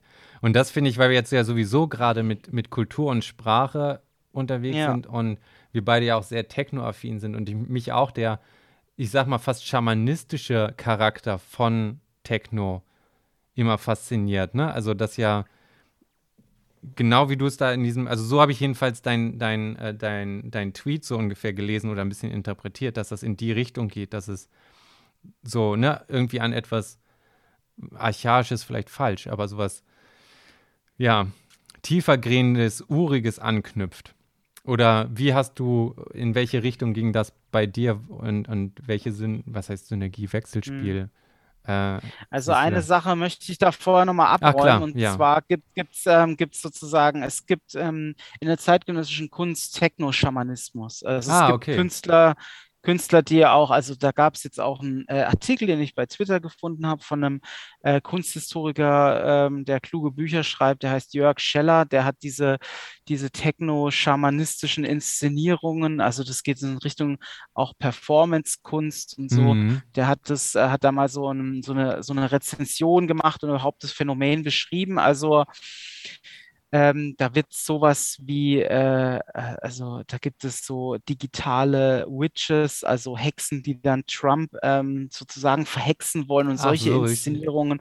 Und das ist alles irgendwie die, diffus triggert das alles die Techno-Ästhetik, aber ähm, der Jörg Scheller und ich, also ich, man kann da viel Kritisches finden. Also das zum Stichwort Schamanismus, aber. Weil ich hatte nämlich auch an so ein Live-Set von mir gedacht und da, da wollte ich halt auch mal, ja. oder hatte gedacht, mit dieser Ästhetik zu spielen. Also A vom Outfit okay. und, und im Prinzip auch so dieses äh, quasi dann äh, Schamanistenstock, aber dann wollte ich da so zum Beispiel so eine Festplatte draufkleben also nur dieses Innere, dass das dann wie dieses Sonnensymbol früher ist und das, was dann die Federn und weißt du, so die Knochen ja. sind, dass man das durch so digitale, also so Kopfhörer, die da dran denkeln oder sowas äh, quasi ja. mitspielt, weil für mich auch schon irgendwie so ein digitales Echo von irgendwas so naturmäßigen da mit drin schwingt, so, ne? Und auch dieses Tanzen und sich in Trance tanzen, die Art der Rhythmik, wie, wie so schamanistische ja, genau, Trommelrhythmiken sind so, ja. ne? Da, da, und es füllt auch irgendwie, finde ich, so ne, das ähnliche Bedürfnis von so einer Art semi-spirituellen ja. Gruppenerlebnis oder so, ne? Das war für mich so die ja. Brücke oder das, was dein, dein, äh, dein Spruch getriggert hatte. Und, und also du willst, wolltest es einmal abgrenzen von, ich sag mal, Real-Schamanismus in digitaler Form, wo dann so Rituale gemacht werden, Trump wird verflucht oder man. Nee, nee, nee, wollte so, ich gar nicht. Ich wollte nur sagen, dass es dieses ästhetische Phänomen schon gibt, das ah, okay. dir auch irgendwo vorschwebt oder dass es schon eine Richtung gibt, mhm. ähm, die das schon entdeckt hat und die ähm, ähm, ja, die schon in diese Richtung geht und diese, ich sag mal, archaisch-tribalistischen Inszenierungspraktiken mit der Techno-Kultur kurz schließt. Und das, das, das macht für mich irgendwo auch Sinn, weil ähm, ohne jetzt diesem, dieser Richtung anzugehören, ist für mhm. mich irgendwie Techno ein ästhetisches Fundamental oder ästhetisch-anthropologisches Fundamentalphänomen. Ja. Techno funktioniert auf, ähm, ich sag mal, höchst kultureller Basis, also sowas wie ähm, hier Ableton und so weiter, diese ganzen mhm. Softwares. Das sind ja, ich sag mal, technisch maximal diffizil ähm, programmierte ähm, Instrumente, Ja. Zeichensysteme und das ist, und, und dann kommt dann am Ende sowas archaisch, plump, naives dabei heraus. Das, das fasziniert mich. Ja. Das fasziniert mich irgendwie, dass das an so ganz ähm, grundlegende ähm, anthropologische Bedürfnisse anschließt, wie ich will meinen Körper im Rhythmus bewegen. Ich möchte ähm, eine Teil einer, einer größeren Gemeinschaft sein und sei es nur für eine Nacht. Ähm, Hm. ich möchte, ähm, ich möchte, weiß ich nicht, ähm, einfache Formen und Rhythmen genießen. Ähm, und ähm, ja, für, mich ist also Rhythmik, sozialer Anschluss ohne Sprache, Hm. das sind für mich, ähm, oder, oder wie, sag ich, wie soll ich sagen, soziale Gründung, eins sein, das klingt gleich so spiritualistisch, aber ich meine, wir, wir kennen beide die große Verbundenheit, die man Hm. ähm, auf so einer geilen Techno-Party einfach empfindet. Also sei es drogeninduziert oder nicht, das muss nicht Hm. mal drogeninduziert sein. Man hat auch Teil daran, wenn man ähm, wenn man äh, äh, keine ähm, äh, bewusstseinserweiternden Stoffe konsumieren möchte.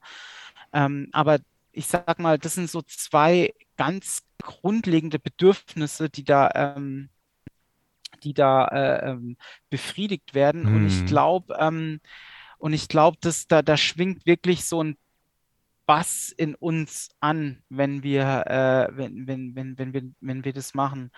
Und ähm, irgendwie, ich finde auch, ähm, also viele Techno-Cover haben ja so eine, so eine Naturästhetik. Also natürlich irgendwie so eine Naturästhetik, die durch Photoshop durchgegangen ist. Hm. Aber trotzdem ähm, werden da so immer, also so ästhetische Angebote gemacht, die in die Richtung Natur gehen, eins sein, zurückfinden. Ähm, und mich fasziniert, dass das alles auf so einer ganz krass hochkulturellen Ebene irgendwie stattfindet. Also, Ja, die Wiederentdeckung des Dschungels irgendwie, ne? Also es sind oft diese, Ja, also auch ja. wenn du dann äh, diese schwarz-weiß Winterfotografien von irgendwelchen Betonhochhäusern hast, die aber eigentlich so mit, mit den Nebelwänden in einem Dschungel irgendwie, ne? Also die Ja. gleiche Art von Emotion irgendwie heraus, herausrufen, ne? Und dieses animalistische ähm, und ja, verloren sein im Wald irgendwie, also mit sehr viel archaischen und animalistischen Instinkten, finde ich, wird da auch so ja. äh, gespielt. Ähm, ich fand zum Ja, Beispiel, und dann- ja, Also hat ähm, sozusagen die äh, äh, Konstellation auf einer Techno-Party hat ja durchaus was äh, anthropologisch Fundamentales, finde ich, weil Mhm. da ähm, eine, eine, eine Gruppe sich konstituiert äh, als oder in Respondenz mit einer ähm, sozusagen ähm, äh, Wärmequelle. Ja, Ja. also und die Wärmequelle ist in dem Fall eben die Musik und die ist konstant, sie wird niemals unterbrochen. hm, Und ich glaube, das wiederholt irgendwie sowas wie ähm, sowas wie Urszenen der Menschwerdung. Also das ist jetzt, also man, ich weiß, was du meinst. maximal spekulativ, ne? Mhm. Aber Peter Sloterdijk spricht einmal in Sphären von thermischen Sozialismus und er sagt, ähm, also wo ist Sozialismus, wo, wo alle mit allen eins sind, wo alle mit allen alles teilen, Eigentum Mhm. keine Rolle spielt, das ist nur dann möglich, wenn es sozusagen eine konstante Wärmequelle gibt, die Mhm. alle versorgt, ja, mit, mit, mit dem, mit, mit, mit Wärme oder eben mit, mit, mit glücklich machender Technomusik, ja. Ja. Also Und deswegen ist es für mich so eine Wiederholung äh, anthropogenetischer Urszenen. Ha. Ich habe, ähm, was heißt einen ähnlichen Weg, aber ganz anders dahin gemacht. Ähm, ich finde immer so mit dem, ähm, mit den, mit der Entwicklung des Tonbandes hat so die, die Instrumentalisierung von Lärm und dass die Nicht-Notalität Einzug in die Musik bekommen. Und äh, der klassische Weg zu Musik von ich habe was im Kopf, ich schreibe es auf, also ich, ich bediene mich einer Sprache mit Notennotation oder so. Ein Musiker und Dirigent studiert es ein und reproduziert es dann und interpretiert es und führt es vor. Entkoppelt natürlich auch so ein bisschen mich als Autor von dem Klang, wie er wirklich produziert wird oder so. Und ähm, was moderne Musikproduktion leisten kann und was dann auch im Techno im Extrem verfolgt wird, ist das Kurzscheiden, es gibt keine Notation mehr. Du arbeitest direkt an dem Klang, so wie er rauskommt. Mhm. Und der ja. Klang selber ist die Notation. Und all diese, all die Sachen wie der Feedback-Kram kommt da irgendwie gut rein. Das ist alles sogar nicht mal wirklich verbalisierbar. Du hast viel mit Psychoakustik und so weiter. Und in der Art macht, finde ich, sehr gute Techno-Musik halt auch eben genau das aus, dass jemand auf eine bestimmte Art, dann sind wir wieder so ein bisschen linke Hirnhälfte, rechte Hirnhälfte, ne? Sich von mhm. dem rechten Teil leiten lässt und, und so nachgeht von, das klingt cool und interessant, ohne sagen zu können, warum oder wie, ne? Und eine Ästhetik hat und diesen Flow irgendwie aufbereitet. Ja. Und für mich kommt da eben auch so genau dieses Ursprüngliche wieder rein, weil, weil wir sozusagen versuchen, oder ne, Technomusik vor allem dann versucht, direkt diesen Draht zu dem Unbewussten irgendwie auch wieder aufzubauen und damit auch etwas, ne, was du jetzt anthropologisch genannt hast, aber ne, diesem nicht erklären, warum finden wir Trommelrhythmen gut oder warum bilden sich solche bestimmten Riten aus, ne?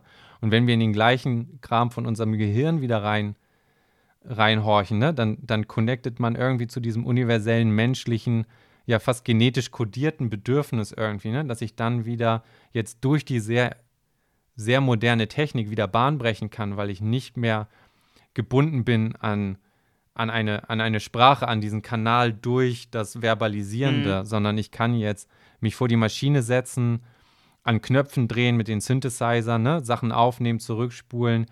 Und das Einzige, was wichtig ist, ist, dass es cool klingt und einen Groove hat. Und nicht, dass ich irgendwie ne, ein bestimmtes Thema habe oder dann ein Echo da oder eine bestimmte Harmonie oder so aufbaue. So ich muss davon gar nichts können. Und oft sind die Leute, die auch gar nicht klassisch musikalisch ausgebildet sind, die, die die interessanteren Stücke produzieren und mhm. mit, mit Klängen und so weiter irgendwie experimentieren und, und irgendwas treffen, was so in Resonanz ist mit was Menschlichem. Ja.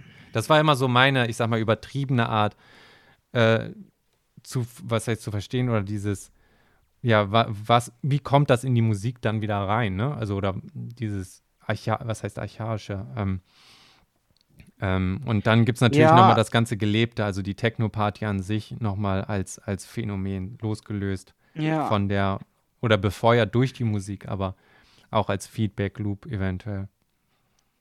Wobei ich schon auch sagen würde, also deine Beschreibung fand ich jetzt schon treffend, aber Techno-Musik hat ja doch irgendwo auch ein, ein, eine harmonisierende. Ja, und formulierte linke, Regeln linke, so ein bisschen. Ne? Linke, ne? ja, ja. ja, linke, linke Gehirnhälfte sozusagen.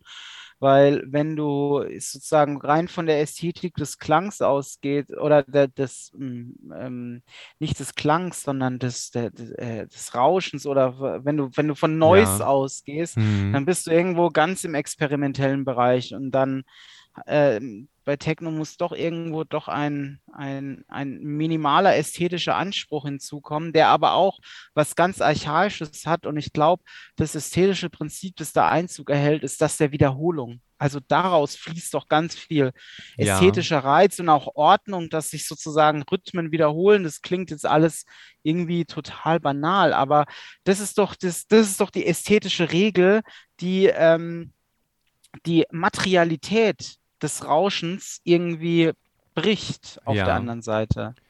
Für mich ist das immer der Gegensatz zu, äh, also der Vorwurf, dass sich der Rhythmik und die Noten nicht ändern im Techno, kommt für mich immer gleich als der Kritik an einem Streichorchester, dass sich während des Spielens die Geige nicht verändert und ich am Ende immer mhm. noch eine Geige habe.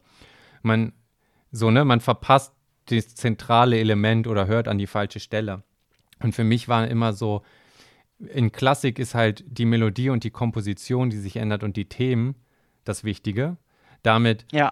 sozusagen der Klang selber ist das, das Vehikel. Das heißt, den friere ich auf eine bestimmte Art ein, dass die Aufmerksamkeit sich auf, auf die Komposition einlassen kann. Und beim Techno fand ich, ist immer irgendwie der Fokus auf, ich sag mal, dem Klangdesign und dem Amorphen und was Sounds machen können über die Zeit und wie die sich halt auch mhm. irgendwie verändern. Und wenn ich das direkt rausarbeiten will, dann friere ich halt so ein bisschen das Grundgerüst ein, sprich den Rhythmus und vielleicht auch sogar die Noten, ne? Weil dann erst ja. das, die ganze Dynamik sichtbar irgendwie werden kann und ich genau weiß, eigentlich sind das, ich höre die ganze Zeit die gleichen drei, vier Noten und trotzdem ist der Charakter und die Emotion am Anfang und am Ende irgendwie ganz anders. Es ist trockener geworden, weicher, nasser, härter, ne, irgendwie angezogen und aufgestaute Energie und es entlädt sich irgendwie und all, all diese Emotionen kriege ich hin durch das Live-Umbauen des Klangs irgendwie, ne? Und mhm. weg von der, der äh, kompositorischen Art irgendwie, ne? Im, im, im Vordergrund. Das sind natürlich auch so zwei ja. Extreme und, und man kann auf beiden Seiten äh, benutzt man natürlich aus dem Setzkasten des anderen, ne? Also in der klassischen äh, äh Musik habe ich auch Orgeln, die kann ich während des Spielens umbauen und das wird auch gemacht, ne? Oder Leute spielen halt mit dem Dämpfen von Trompeten und so weiter. Also es ist ja auch nicht so, dass, dass da das Reinheitsgebot geht, ne? gilt. Genauso wenig wie bei Techno ein, sobald man ein, Akkord irgendwie und ein bisschen, äh, weißt du, so äh, äh, Notentheorie damit reingeht, dass man dann gegeißelt wird und gesteinigt. Das ist ja beides auch genauso schwachsinnig, ne? Also Musik soll, soll Emotionen ausdrücken oder Kunst und dieses überstarke, puristische, finde ich, hat, ist da fehl am Platz. Aber nichtsdestotrotz ist natürlich das, was Techno vor allem richtig gut machen kann, dieses, finde ich, so dieses Klang, ähm, ja. Klangerlebnis und diesen Klangdesign ja. und sich eben komplett loslösen von irgendwie, wie schreibe ich das auf? Ja. Für mich bedeutet Bildung, ähm, diesen Switch zwischen unterschiedlichen Zeichensystemen oder ästhetischen Systemen hinzubekommen und ähm, zu verstehen, dass das eine nach ganz eigenen Regeln funktioniert und das andere nach ganz anderen Regeln und am besten beides auch noch genießen können hm. und am besten auch noch ähm, vielleicht Gemeinsamkeiten und Unterschiede ähm, äh, äh, zu identifizieren oder ähm, irgendwelche Graubereiche, wo sich beides vielleicht auch unterscheidet. Aber Bildung bedeutet für mich ähm, eben nicht von, nicht die, die Regeln, die in dem einen Kunstbereich gelten, einfach eins zu eins auf den anderen zu übertragen. Wenn ich eben nur die Oper kenne oder wenn ich nur hm. äh, Techno kenne, ja, meinetwegen, und mein ganzes, alles, alles danach ähm, mustere und irgendwo in einem Kunstbereich die Norm sehe, ähm, dann ähm, bin ich, glaube ich, nicht gebildet, sondern ich bin gebildet, wenn ich ähm, unterschiedliche Künste hm. mit unterschiedlichen Paradigmen und Normen bewerten kann. Hm. Das finde ich ist ein guter Ansatz. Ich wollte noch ein Beispiel, weil ich ja. habe das bei manchen Podcasts mal gemerkt, dass so offene Loops waren und die nicht geschlossen waren. Ich hatte einmal angeteasert, dass ich noch so ein Beispiel von Computerspielen zu Gamifizierung und Bildung hatte, das ja. dir vielleicht gefallen wird. Ähm, ist zwar jetzt so ein, was heißt semi-non sequitur, aber nichtsdestotrotz ist das ein Thema, das ich persönlich nämlich super faszinierend finde und das ist die ganze Kategorie von Speedruns. Sagen dir, weißt du, was, was ein Speedrun ist? Von nee, also ich, ich kenne sozusagen 2D-Spiele, die, äh, also ich kenne Jump'n'Run, ja. Ja, Aber Mario zum Beispiel, ne? ja. Und äh, ein Speedrun ist, wenn sozusagen eine Metaebene von so einem Computerspiel. Also im mhm. Prinzip mhm die schnellstmögliche so, okay. Art, das Spiel zu, zu beenden. So, ich zocke Diablo in zwei Stunden In zwei oder Stunden ja. oder Mario. Und ähm, ja. die ganze Kultur drum ist fast, also die, die reinste Form von Wissenschaft auf eine bestimmte Art. Es gibt dann verschiedene Kategorien und any percent heißt, ähm, egal was, Hauptsache zum Endbildschirm kommen. Und da werden dann Glitches ausgenutzt. Super Mario für den äh, äh, Nintendo zum Beispiel ist bei 4 Minuten 54 gerade der Weltrekord was? quasi. Und zwar, was da für Pixel-Perfect Sachen dann gemacht werden. Und wie hart man, wir hatten ja über Frustrationsschwelle und gucken und neue Routen und gibt es neue Tricks und so weiter. Und die, die Subkultur da ist, ist absolut äh, faszinierend, was da für, für Sachen passieren. Es gibt dann auch, ähm, ich weiß nicht, ob du von Dark Souls, dem Computerspiel, mal gehört hast. Das ist Nein. so eins, das so brutal schwer ist. Du wirst halt an jeder Stelle von irgendeinem Monster platt gehauen. So, ne? Das überhaupt schnell Speedrun-mäßig durchzumachen. Was sich dann gebildet hat, sind No-Damage-Runs. Also das Spiel durchspielen auf, auf Zeit, ohne einen einzigen mhm. Gegenschlag zu kassieren. Und okay.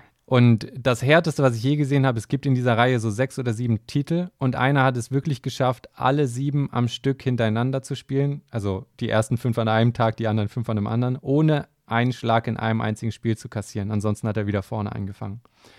Und ähm, allein auch, dass, dass da gibt es dann zehn Jahre, dass Leute an bestimmten Glitches suchen und rausfinden, wie man bestimmte ne, äh, Teilbereiche bei Zelda-Spielen oder so mhm. erreichen kann, bevor sie eigentlich vom Spiel vorgesehen sind. Also so, ne, man, man bricht auf bestimmte Ja, Art das, okay. das Spiel und, und bleibt da am, am Ball.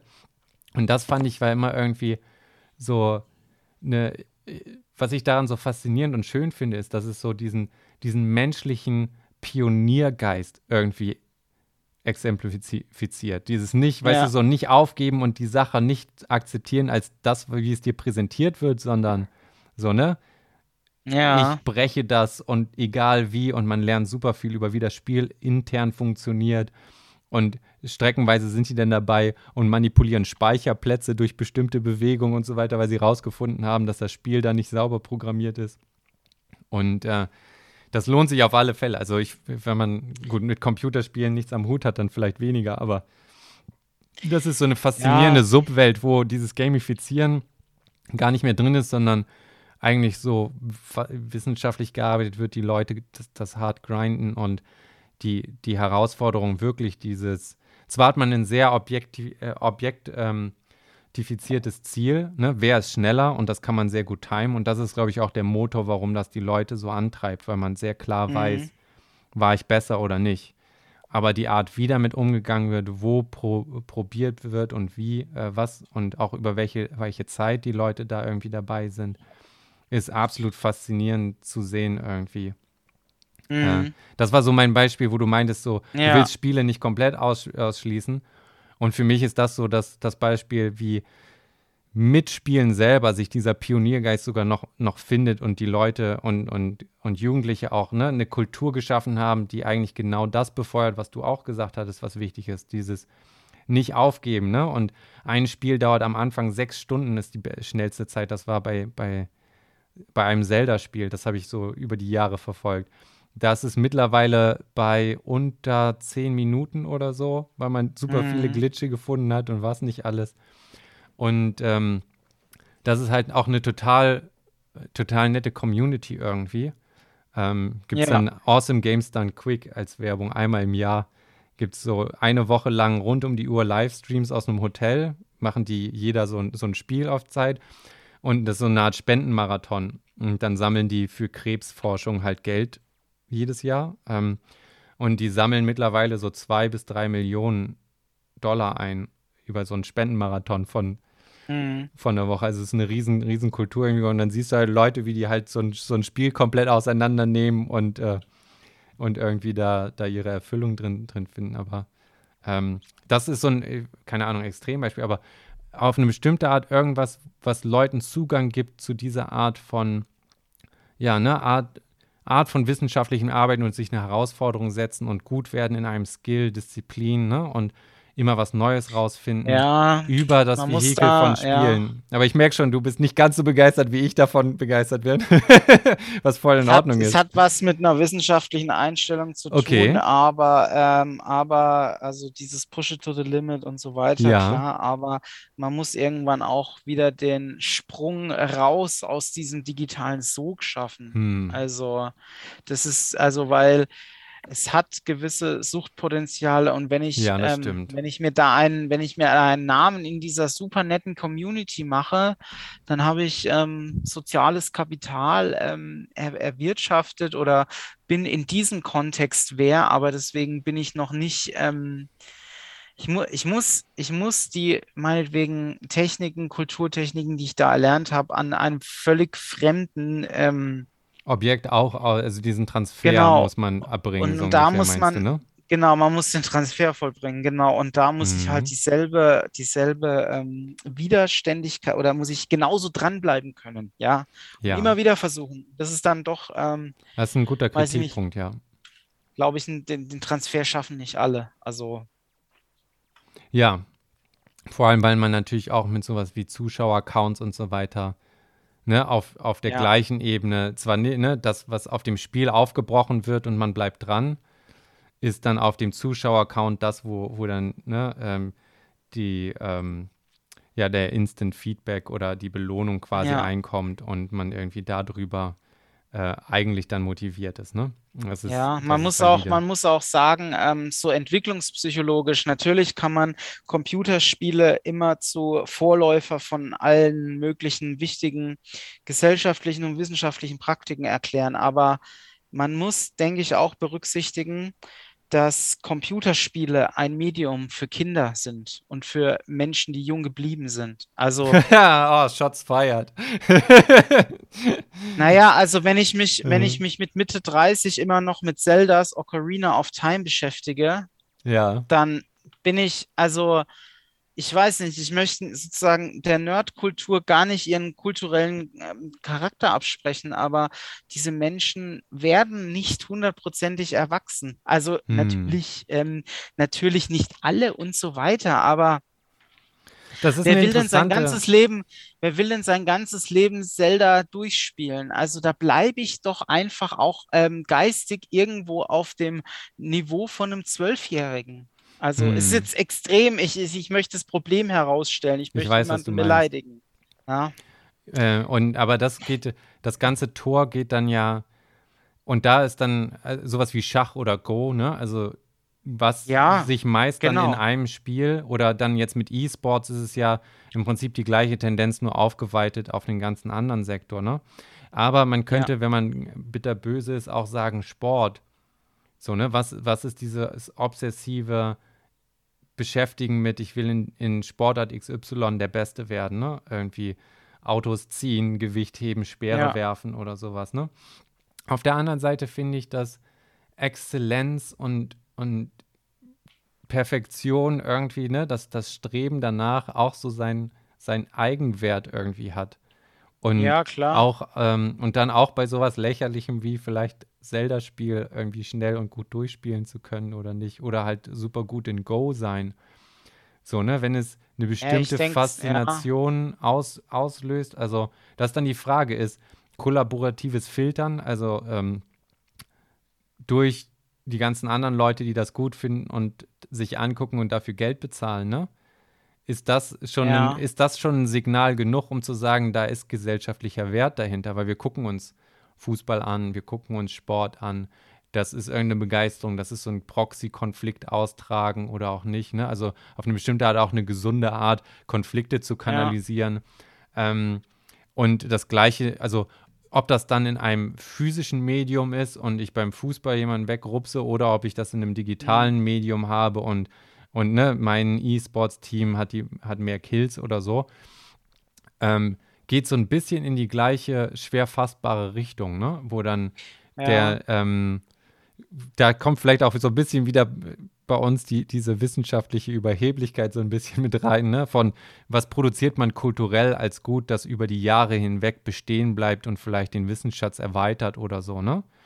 Und da ist man ja auch so aus der Physik sehr luxusverwöhnt, ich jedenfalls, ne, dass man so ja immer das Gefühl hat für die, für die Ewigkeit. Ne? 300 Jahre alte Paper sind immer noch relevant und, und ne, mhm. geht immer irgendwie weiter voran und dieses im Moment eine etwas Krasses zu leisten oder auch ein guter Schauspieler zu sein, ne, ist dann immer so ein ja, schwer fassbares, ne? Und je nach Medium hat man da eher ein Verständnis für oder weniger ein Verständnis für.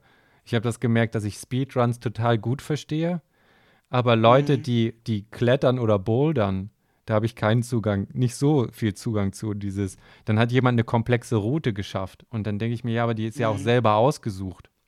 Ne, also mhm. ich habe ja die Wahl, wie schwer ich es mir mache. Ne? Gehe ich da mit einem Bohrhaken hoch, dann schaffe ich fast jede Wand irgendwie, ne? Mit der Maschine mittlerweile.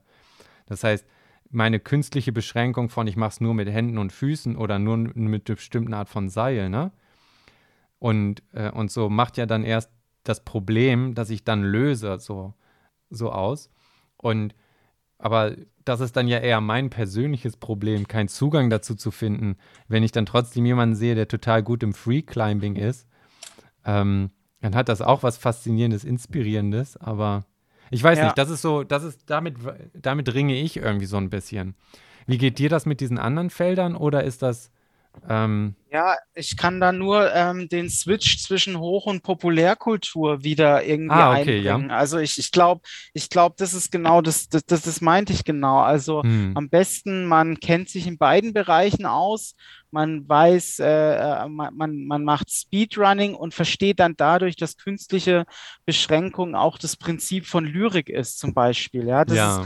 das ist, oder, oder man, das, das wäre jetzt zum Beispiel, wo das alles überbrückt wird. Aber ich denke, man soll sich in beidem gut auskennen irgendwie. Hm. Und ähm, ja, und mit dem ganzen Thema E-Sport, da bin ich irgendwie auch zwiegespalten. Ich, ich habe, Hm. ähm, ich, ich bin eher da sozusagen ähm, im nicht-digitalen Bereich äh, unterwegs oder es, sehe es, ich persönlich sehe es als wertvoller an, nicht digital Sport zu machen, als digital Sport zu machen. Ich Ja. muss aber sagen, dass ich mich damit zu wenig auskenne und ähm, ich, ähm, ich habe äh, sozusagen Freunde, die, die da irgendwie, das, die würden da, glaube ich, anders drüber denken. Die würden sagen, ja, natürlich ist es das Gleiche. Es hat, da, da fließen dieselben sozialen Energien und Ja. da, ähm, da, da, da- das hat alles auch, also diesen Charakter der Unverfügbarkeit. Also hat der Soziologe Hartmut Rosa hat da damit mal die Frage beantwortet, was fasziniert uns eigentlich an Sport? Also dass wir Hm. eben nicht wissen, wie es ausgeht. Ne? Das ist diese, der, ich Hm. habe das selbst nicht hundertprozentig in der Hand, wie das Fußball, also wenn ich ein Fußballspiel mir angucke, weiß ich eben Hm. nicht, wer gewinnt vorher. Ne? Also deswegen ist ja auch die Bundesliga so langweilig für viele, weil da immer die Bayern gewinnen. Und, ähm, Ja. und ich weiß nicht, also ich, ich, ich denke, ähm, ein, Sch- also man, man sollte die Zeichen der Zeit schon sehen und Sport nicht zu krass an physiologische Prozesse zurückbinden. Ähm, ich weiß aber trotzdem, also ich, für mich ist E-Sport nicht das Gleiche. Ich kann das nicht so ganz schlüssig begründen irgendwie, aber ich finde auch, was politische Maßnahmen angeht, sollte das nicht die gleiche Förderung ähm, Ja, bekommen. Ja, kann ich, kann ich Ja. verstehen. Äh, auf der anderen Seite, ich glaube, es ist psychologisch auch ein bisschen damit, ähm, wir ähm, geben einer Sache Wert, so viel Zeit, wie man da rein investiert hat. Einfach Mhm. psychologisch. Deswegen sind auch diese Freemium-Games und so weiter so, so süchtig und du hast diese paar Leute, die halt Tonnen von Euros da reinbuttern, weil die schon ne, 80 Stunden gespielt haben und dann muss es ja was wert sein, weil sonst hätte ich nicht 80 Stunden investiert, so, ne? Und unterbewusst hat das dann eben einen bestimmten Wert, dass man sagt, ja, 5 Euro für bla bla bla ist dann doch wieder nichts und, und so weiter. Das heißt, E-Sports wird natürlich an Bedeutung gewinnen, weil einfach viele Leute mit diesen Spielen äh, ja, groß werden oder sich auseinandersetzen und ein intuitives Gefühl für die Schwierigkeit davon haben. Und dann eben auch, wenn du jemanden Ja. siehst, der exzellent da drin ist, dann ist das immer irgendwie faszinierend, ne? wenn du selber weißt, wie du dir halt den halben Rücken wegbrichst, wenn du versuchst, so einen Kasten Bier zu schleppen und dann siehst du halt Gewichtsheber und Kugelstößer oder so weiter, ne? die dann irgendwie viel mehr machen können und dann, dann hat man so eine Ja. Skala irgendwie dafür. Ähm, von da an ist das so ein Phänomen, was irgendwie, ja, wie Unterhaltung oder so kommt. Ja, aber unsere Kultur ähm, hat noch nicht diesen Gamer-Heros, den es vielleicht schon in fernen Ost gibt oder Ja. so. Da, da gab es noch keinen, der, der so sich als Paradigma präsentiert hat oder der sich so hingestellt hat, dass es irgendwo, ich glaube, die breite Öffentlichkeit in Deutschland ist halt sehr glücklich mit Fußball einfach und mit den, mit Ja. den breiten Sportarten, die jeder irgendwo macht und jeder irgendwo auch schätzt. Und ich sehe jetzt nicht, also ich weiß nicht, diese Gaming-Kultur, ähm, das läuft ja bei vielen in der Jugend auch irgendwie so mit. Manche machen das noch, wenn sie Mitte 30 sind, okay, aber Hm. ich weiß nicht, ähm, wenn du, wenn du Fußball sozialisiert bist, dann ist das, das, das programmiert dich sehr viel tiefer um irgendwie, finde ich. Oder wenn du mit einem so einem krassen Sport ähm, groß geworden bist. Und ich denke schon, dass der Unterschied ist, begegne ich der realen Welt mit ihren Widerständen, muss ich, ähm, muss ich den Schlag tausendmal wirklich mit meinem Körper vollziehen? Muss ich Ja. mich mit meinen zehn Kumpels abstimmen, um einen synchronisierten äh, Angriff zu starten, der irgendwie ähm, auf, äh, zu einem Erfolg, zu einem Tor, wie auch immer, führt.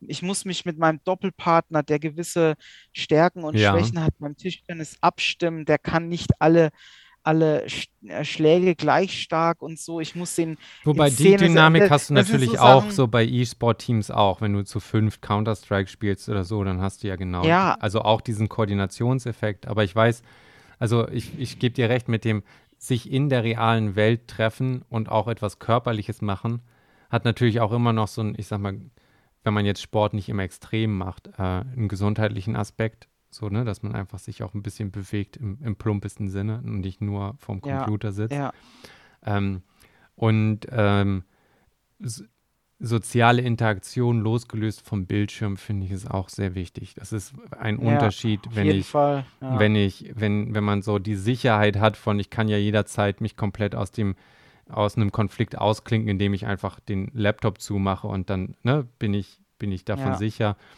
Äh, Oder bin ich in der Konfliktsituation und ich muss es halt lösen und die Stimmung runterkühlen und ne, so eine gewisse Sozialkompetenz äh, äh, aufbauen, der ich mich nicht so Ja. entziehen kann. Das finde ich ist auch schon eine andere Qualität. Und wenn man dann darüber redet, wie du gesagt hast, Förderung oder nicht, dann ist natürlich auch die Frage, was, warum will man was fördern und ne, was, was ist einem quasi als Gesellschaft wichtig? Und wenn man sagt, so eine bestimmte Art Jugend, ja auch Sozialerziehung oder so und weg aus dem digitalen Raum eben, ne, wie du es gesagt hast, Digitalkompetenz, ähm, Ja. Medienkompetenz aufbauen und im, im Gegensatz, also gerade so eine Art Verlangsamung wieder irgendwie in bestimmten Räumen aufzubauen. Und in dem Paradigma ist es natürlich dann sehr kontraproduktiv zu sagen, wir fördern jetzt E-Sports und wir senden das Signal an die Jugend. Hängt euch voll rein in die Computer, dann könnt ihr da sogar ja, eine, eine Existenz genau. mit aufbauen. Ne? Also wenn man Ja. das unter der Linse quasi sieht, dann, dann ist es natürlich, ja, welches Signal möchte man senden? Ne? Wenn man gleichzeitig dann versucht, Ja. im, im Unterricht zu sagen, hier, die, die Handys sind nicht gut, aber gleichzeitig irgendwie 20 Millionen, keine Ahnung, Siegpool-Money für irgendwelche Online-Spieler rausgeht, ne? dann, ähm, dann Ja. ist das natürlich irgendwie, ja, nicht, nicht zielbringend oder so, ne? Und das ist dann Ja. auch eine Diskussion, die man wirklich haben muss auf, auf gesellschaftlicher Ebene, dass man sagt, so, was, was ist uns irgendwie wichtig, ne? Und da finde ich diese Verlangsamung und Sachen, die halt vielleicht doch nicht immer so gut klappen oder man muss physisch irgendwo hin, doch irgendwie fördernswert und, Ja. und, und, äh, und er, ja, keine Ahnung, erhaltend oder wie man Ja, das dann ich- formulieren möchte. Du weißt, was ich meine. Also so Ja. habe ich dich jetzt auch eben gerade verstanden. Ja, auf jeden das ist Fall. halt das ein gibt voll auch meinen solider Standpunkt Punkt, gut so, ne? wieder, auf jeden Fall. Ähm, für mich ist es auch eine Frage von Erwachsenheit. Also ich glaube, dass, dass jeder Mensch, der in so einem ähm, vollen und ähm, belastbaren Wortsinne erwachsen wird, der muss sich irgendwann von den Faszinationen seiner Jugend lösen. Und wer das nicht schafft, Hm. der, ähm, der, der muss zumindest, also wenn ich jetzt zum Beispiel, ich bin so ein, so ein Gamer-Kind, ich muss zumindest den Absprung zum Programmierer schaffen. Das ist ein, das ist, denke ich, ein Weg für viele Gamer. Ich muss vielleicht irgendwie mal checken, ähm, aha, wenn ich das Programmieren lerne, dann kann ich damit Geld verdienen Mhm. und kann, ähm, kann äh, äh, einen Beitrag zu unserer Gesellschaft irgendwie leisten, ja.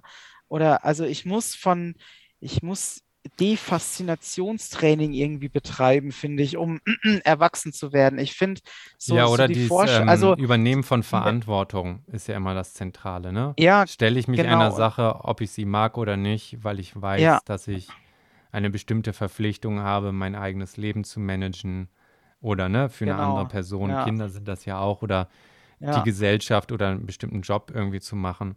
Und das Und da ist für mich irgendwie das Erwachsenwerden, so wie ich dich verstehe auch, ne? Also ja, stelle Ja. ich mich und erkenne ich, dass ich bestimmte Verantwortung habe und stelle ich mich denen und kann ich aus der, der, der Verantwortung vielleicht auch eine Bedeutung schöpfen.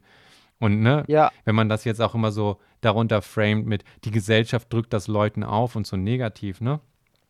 Dann finde ich, kommt man leicht in dieses kindische Computerspielmäßige, dass man sagt, ich will eigentlich nur das machen, was mir Spaß macht, wie ich mich ausdrücken kann.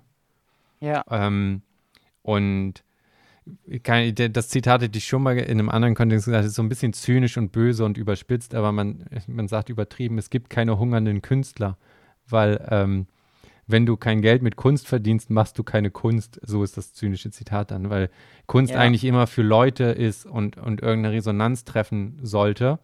Und dafür sind Leute auch bereit, was zu bezahlen. Und wenn du halt ne, nur für dich und Ego-Trip-mäßig sagst, ich mache das, was ich haben will, ne?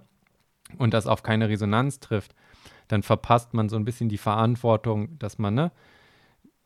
Das Menschliche ja, verstehe, abbildet ja. oder so. Also das trifft es natürlich auch nicht, aber das ist so dieses absolut zynische Extrembeispiel, dass man sagt, so, ne, wenn du wirklich Künstler bist, dann verdienst du auch Geld, weil da gibt es ein Bedürfnis für und ein Teil von dem, von der Verantwortung, Künstler zu sein, ist es für Leute etwas auszudrücken, was sie selber nicht können. Ne? Ich male ein Bild, das du nicht in der Lage bist zu machen, was aber, ne, was widerspiegelt ja, ja. für dich. Und das hat natürlich Wert für Leute, ne? Und wenn man das darunter sieht, ähm, dann, dann ist das ja gleich auch, warum Leute halt äh, für Musik Geld ausgeben oder bestimmte Charts feiern, ne? Weil es bestimmt etwas ausdrückt und irgendwas trifft, ne?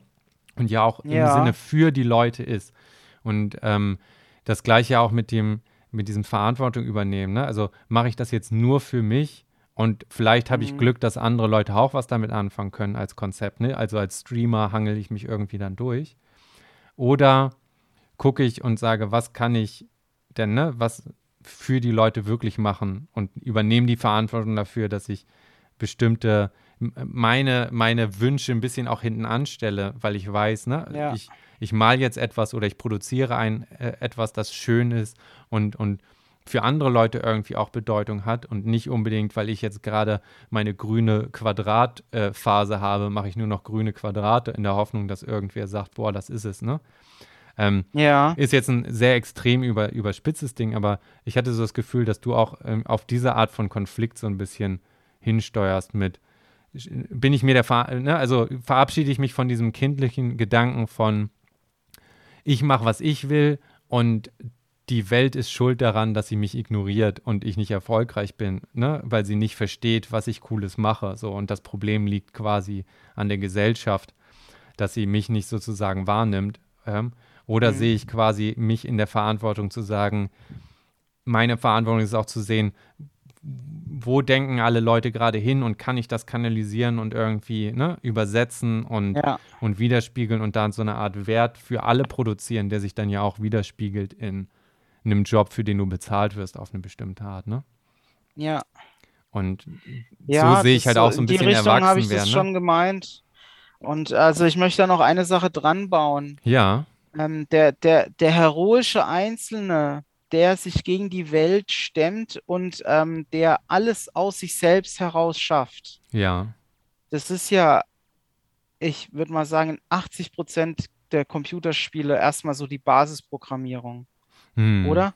Oder also da, da, du, du spielst ja meistens ein irgendwie äh, äh, heroisch von anderen Gegnern abgehobenes Subjekt, das du steuerst. Und ja. da ist halt schon immer, immer so die Erzählung, Me Against the World oder vom Tellerwäscher zum Millionär oder von ganz unten nach oder ganz der oben Auserwählte, oder ne? The Chosen Oder One. der Auserwählte, ja. genau. Und natürlich hat es auch dann sozusagen religiös-spirituelle Obertöne der Auserwählte. Ja, yeah, und die Überhöhung so, von und, du und bist das, das, Wichtige, du bist der genau, narrative genau. Zentrum und Nabel der, genau. der Weltgeschichte, so, ne? Genau, und das ist, das ist schon ganz, ganz entscheidend, ähm, mhm. dass dieses, dass dieses, ähm, diese, ich würde sagen, falsche Subjektivität noch kulturindustriell ähm, äh, äh, verstärkt wird durch Computerspiele. Genau, mhm. und dann, ähm, dann wollte ich noch eine Sache zu Gaming sagen. Also da ist ja schon auch so immer das Wunschbild da.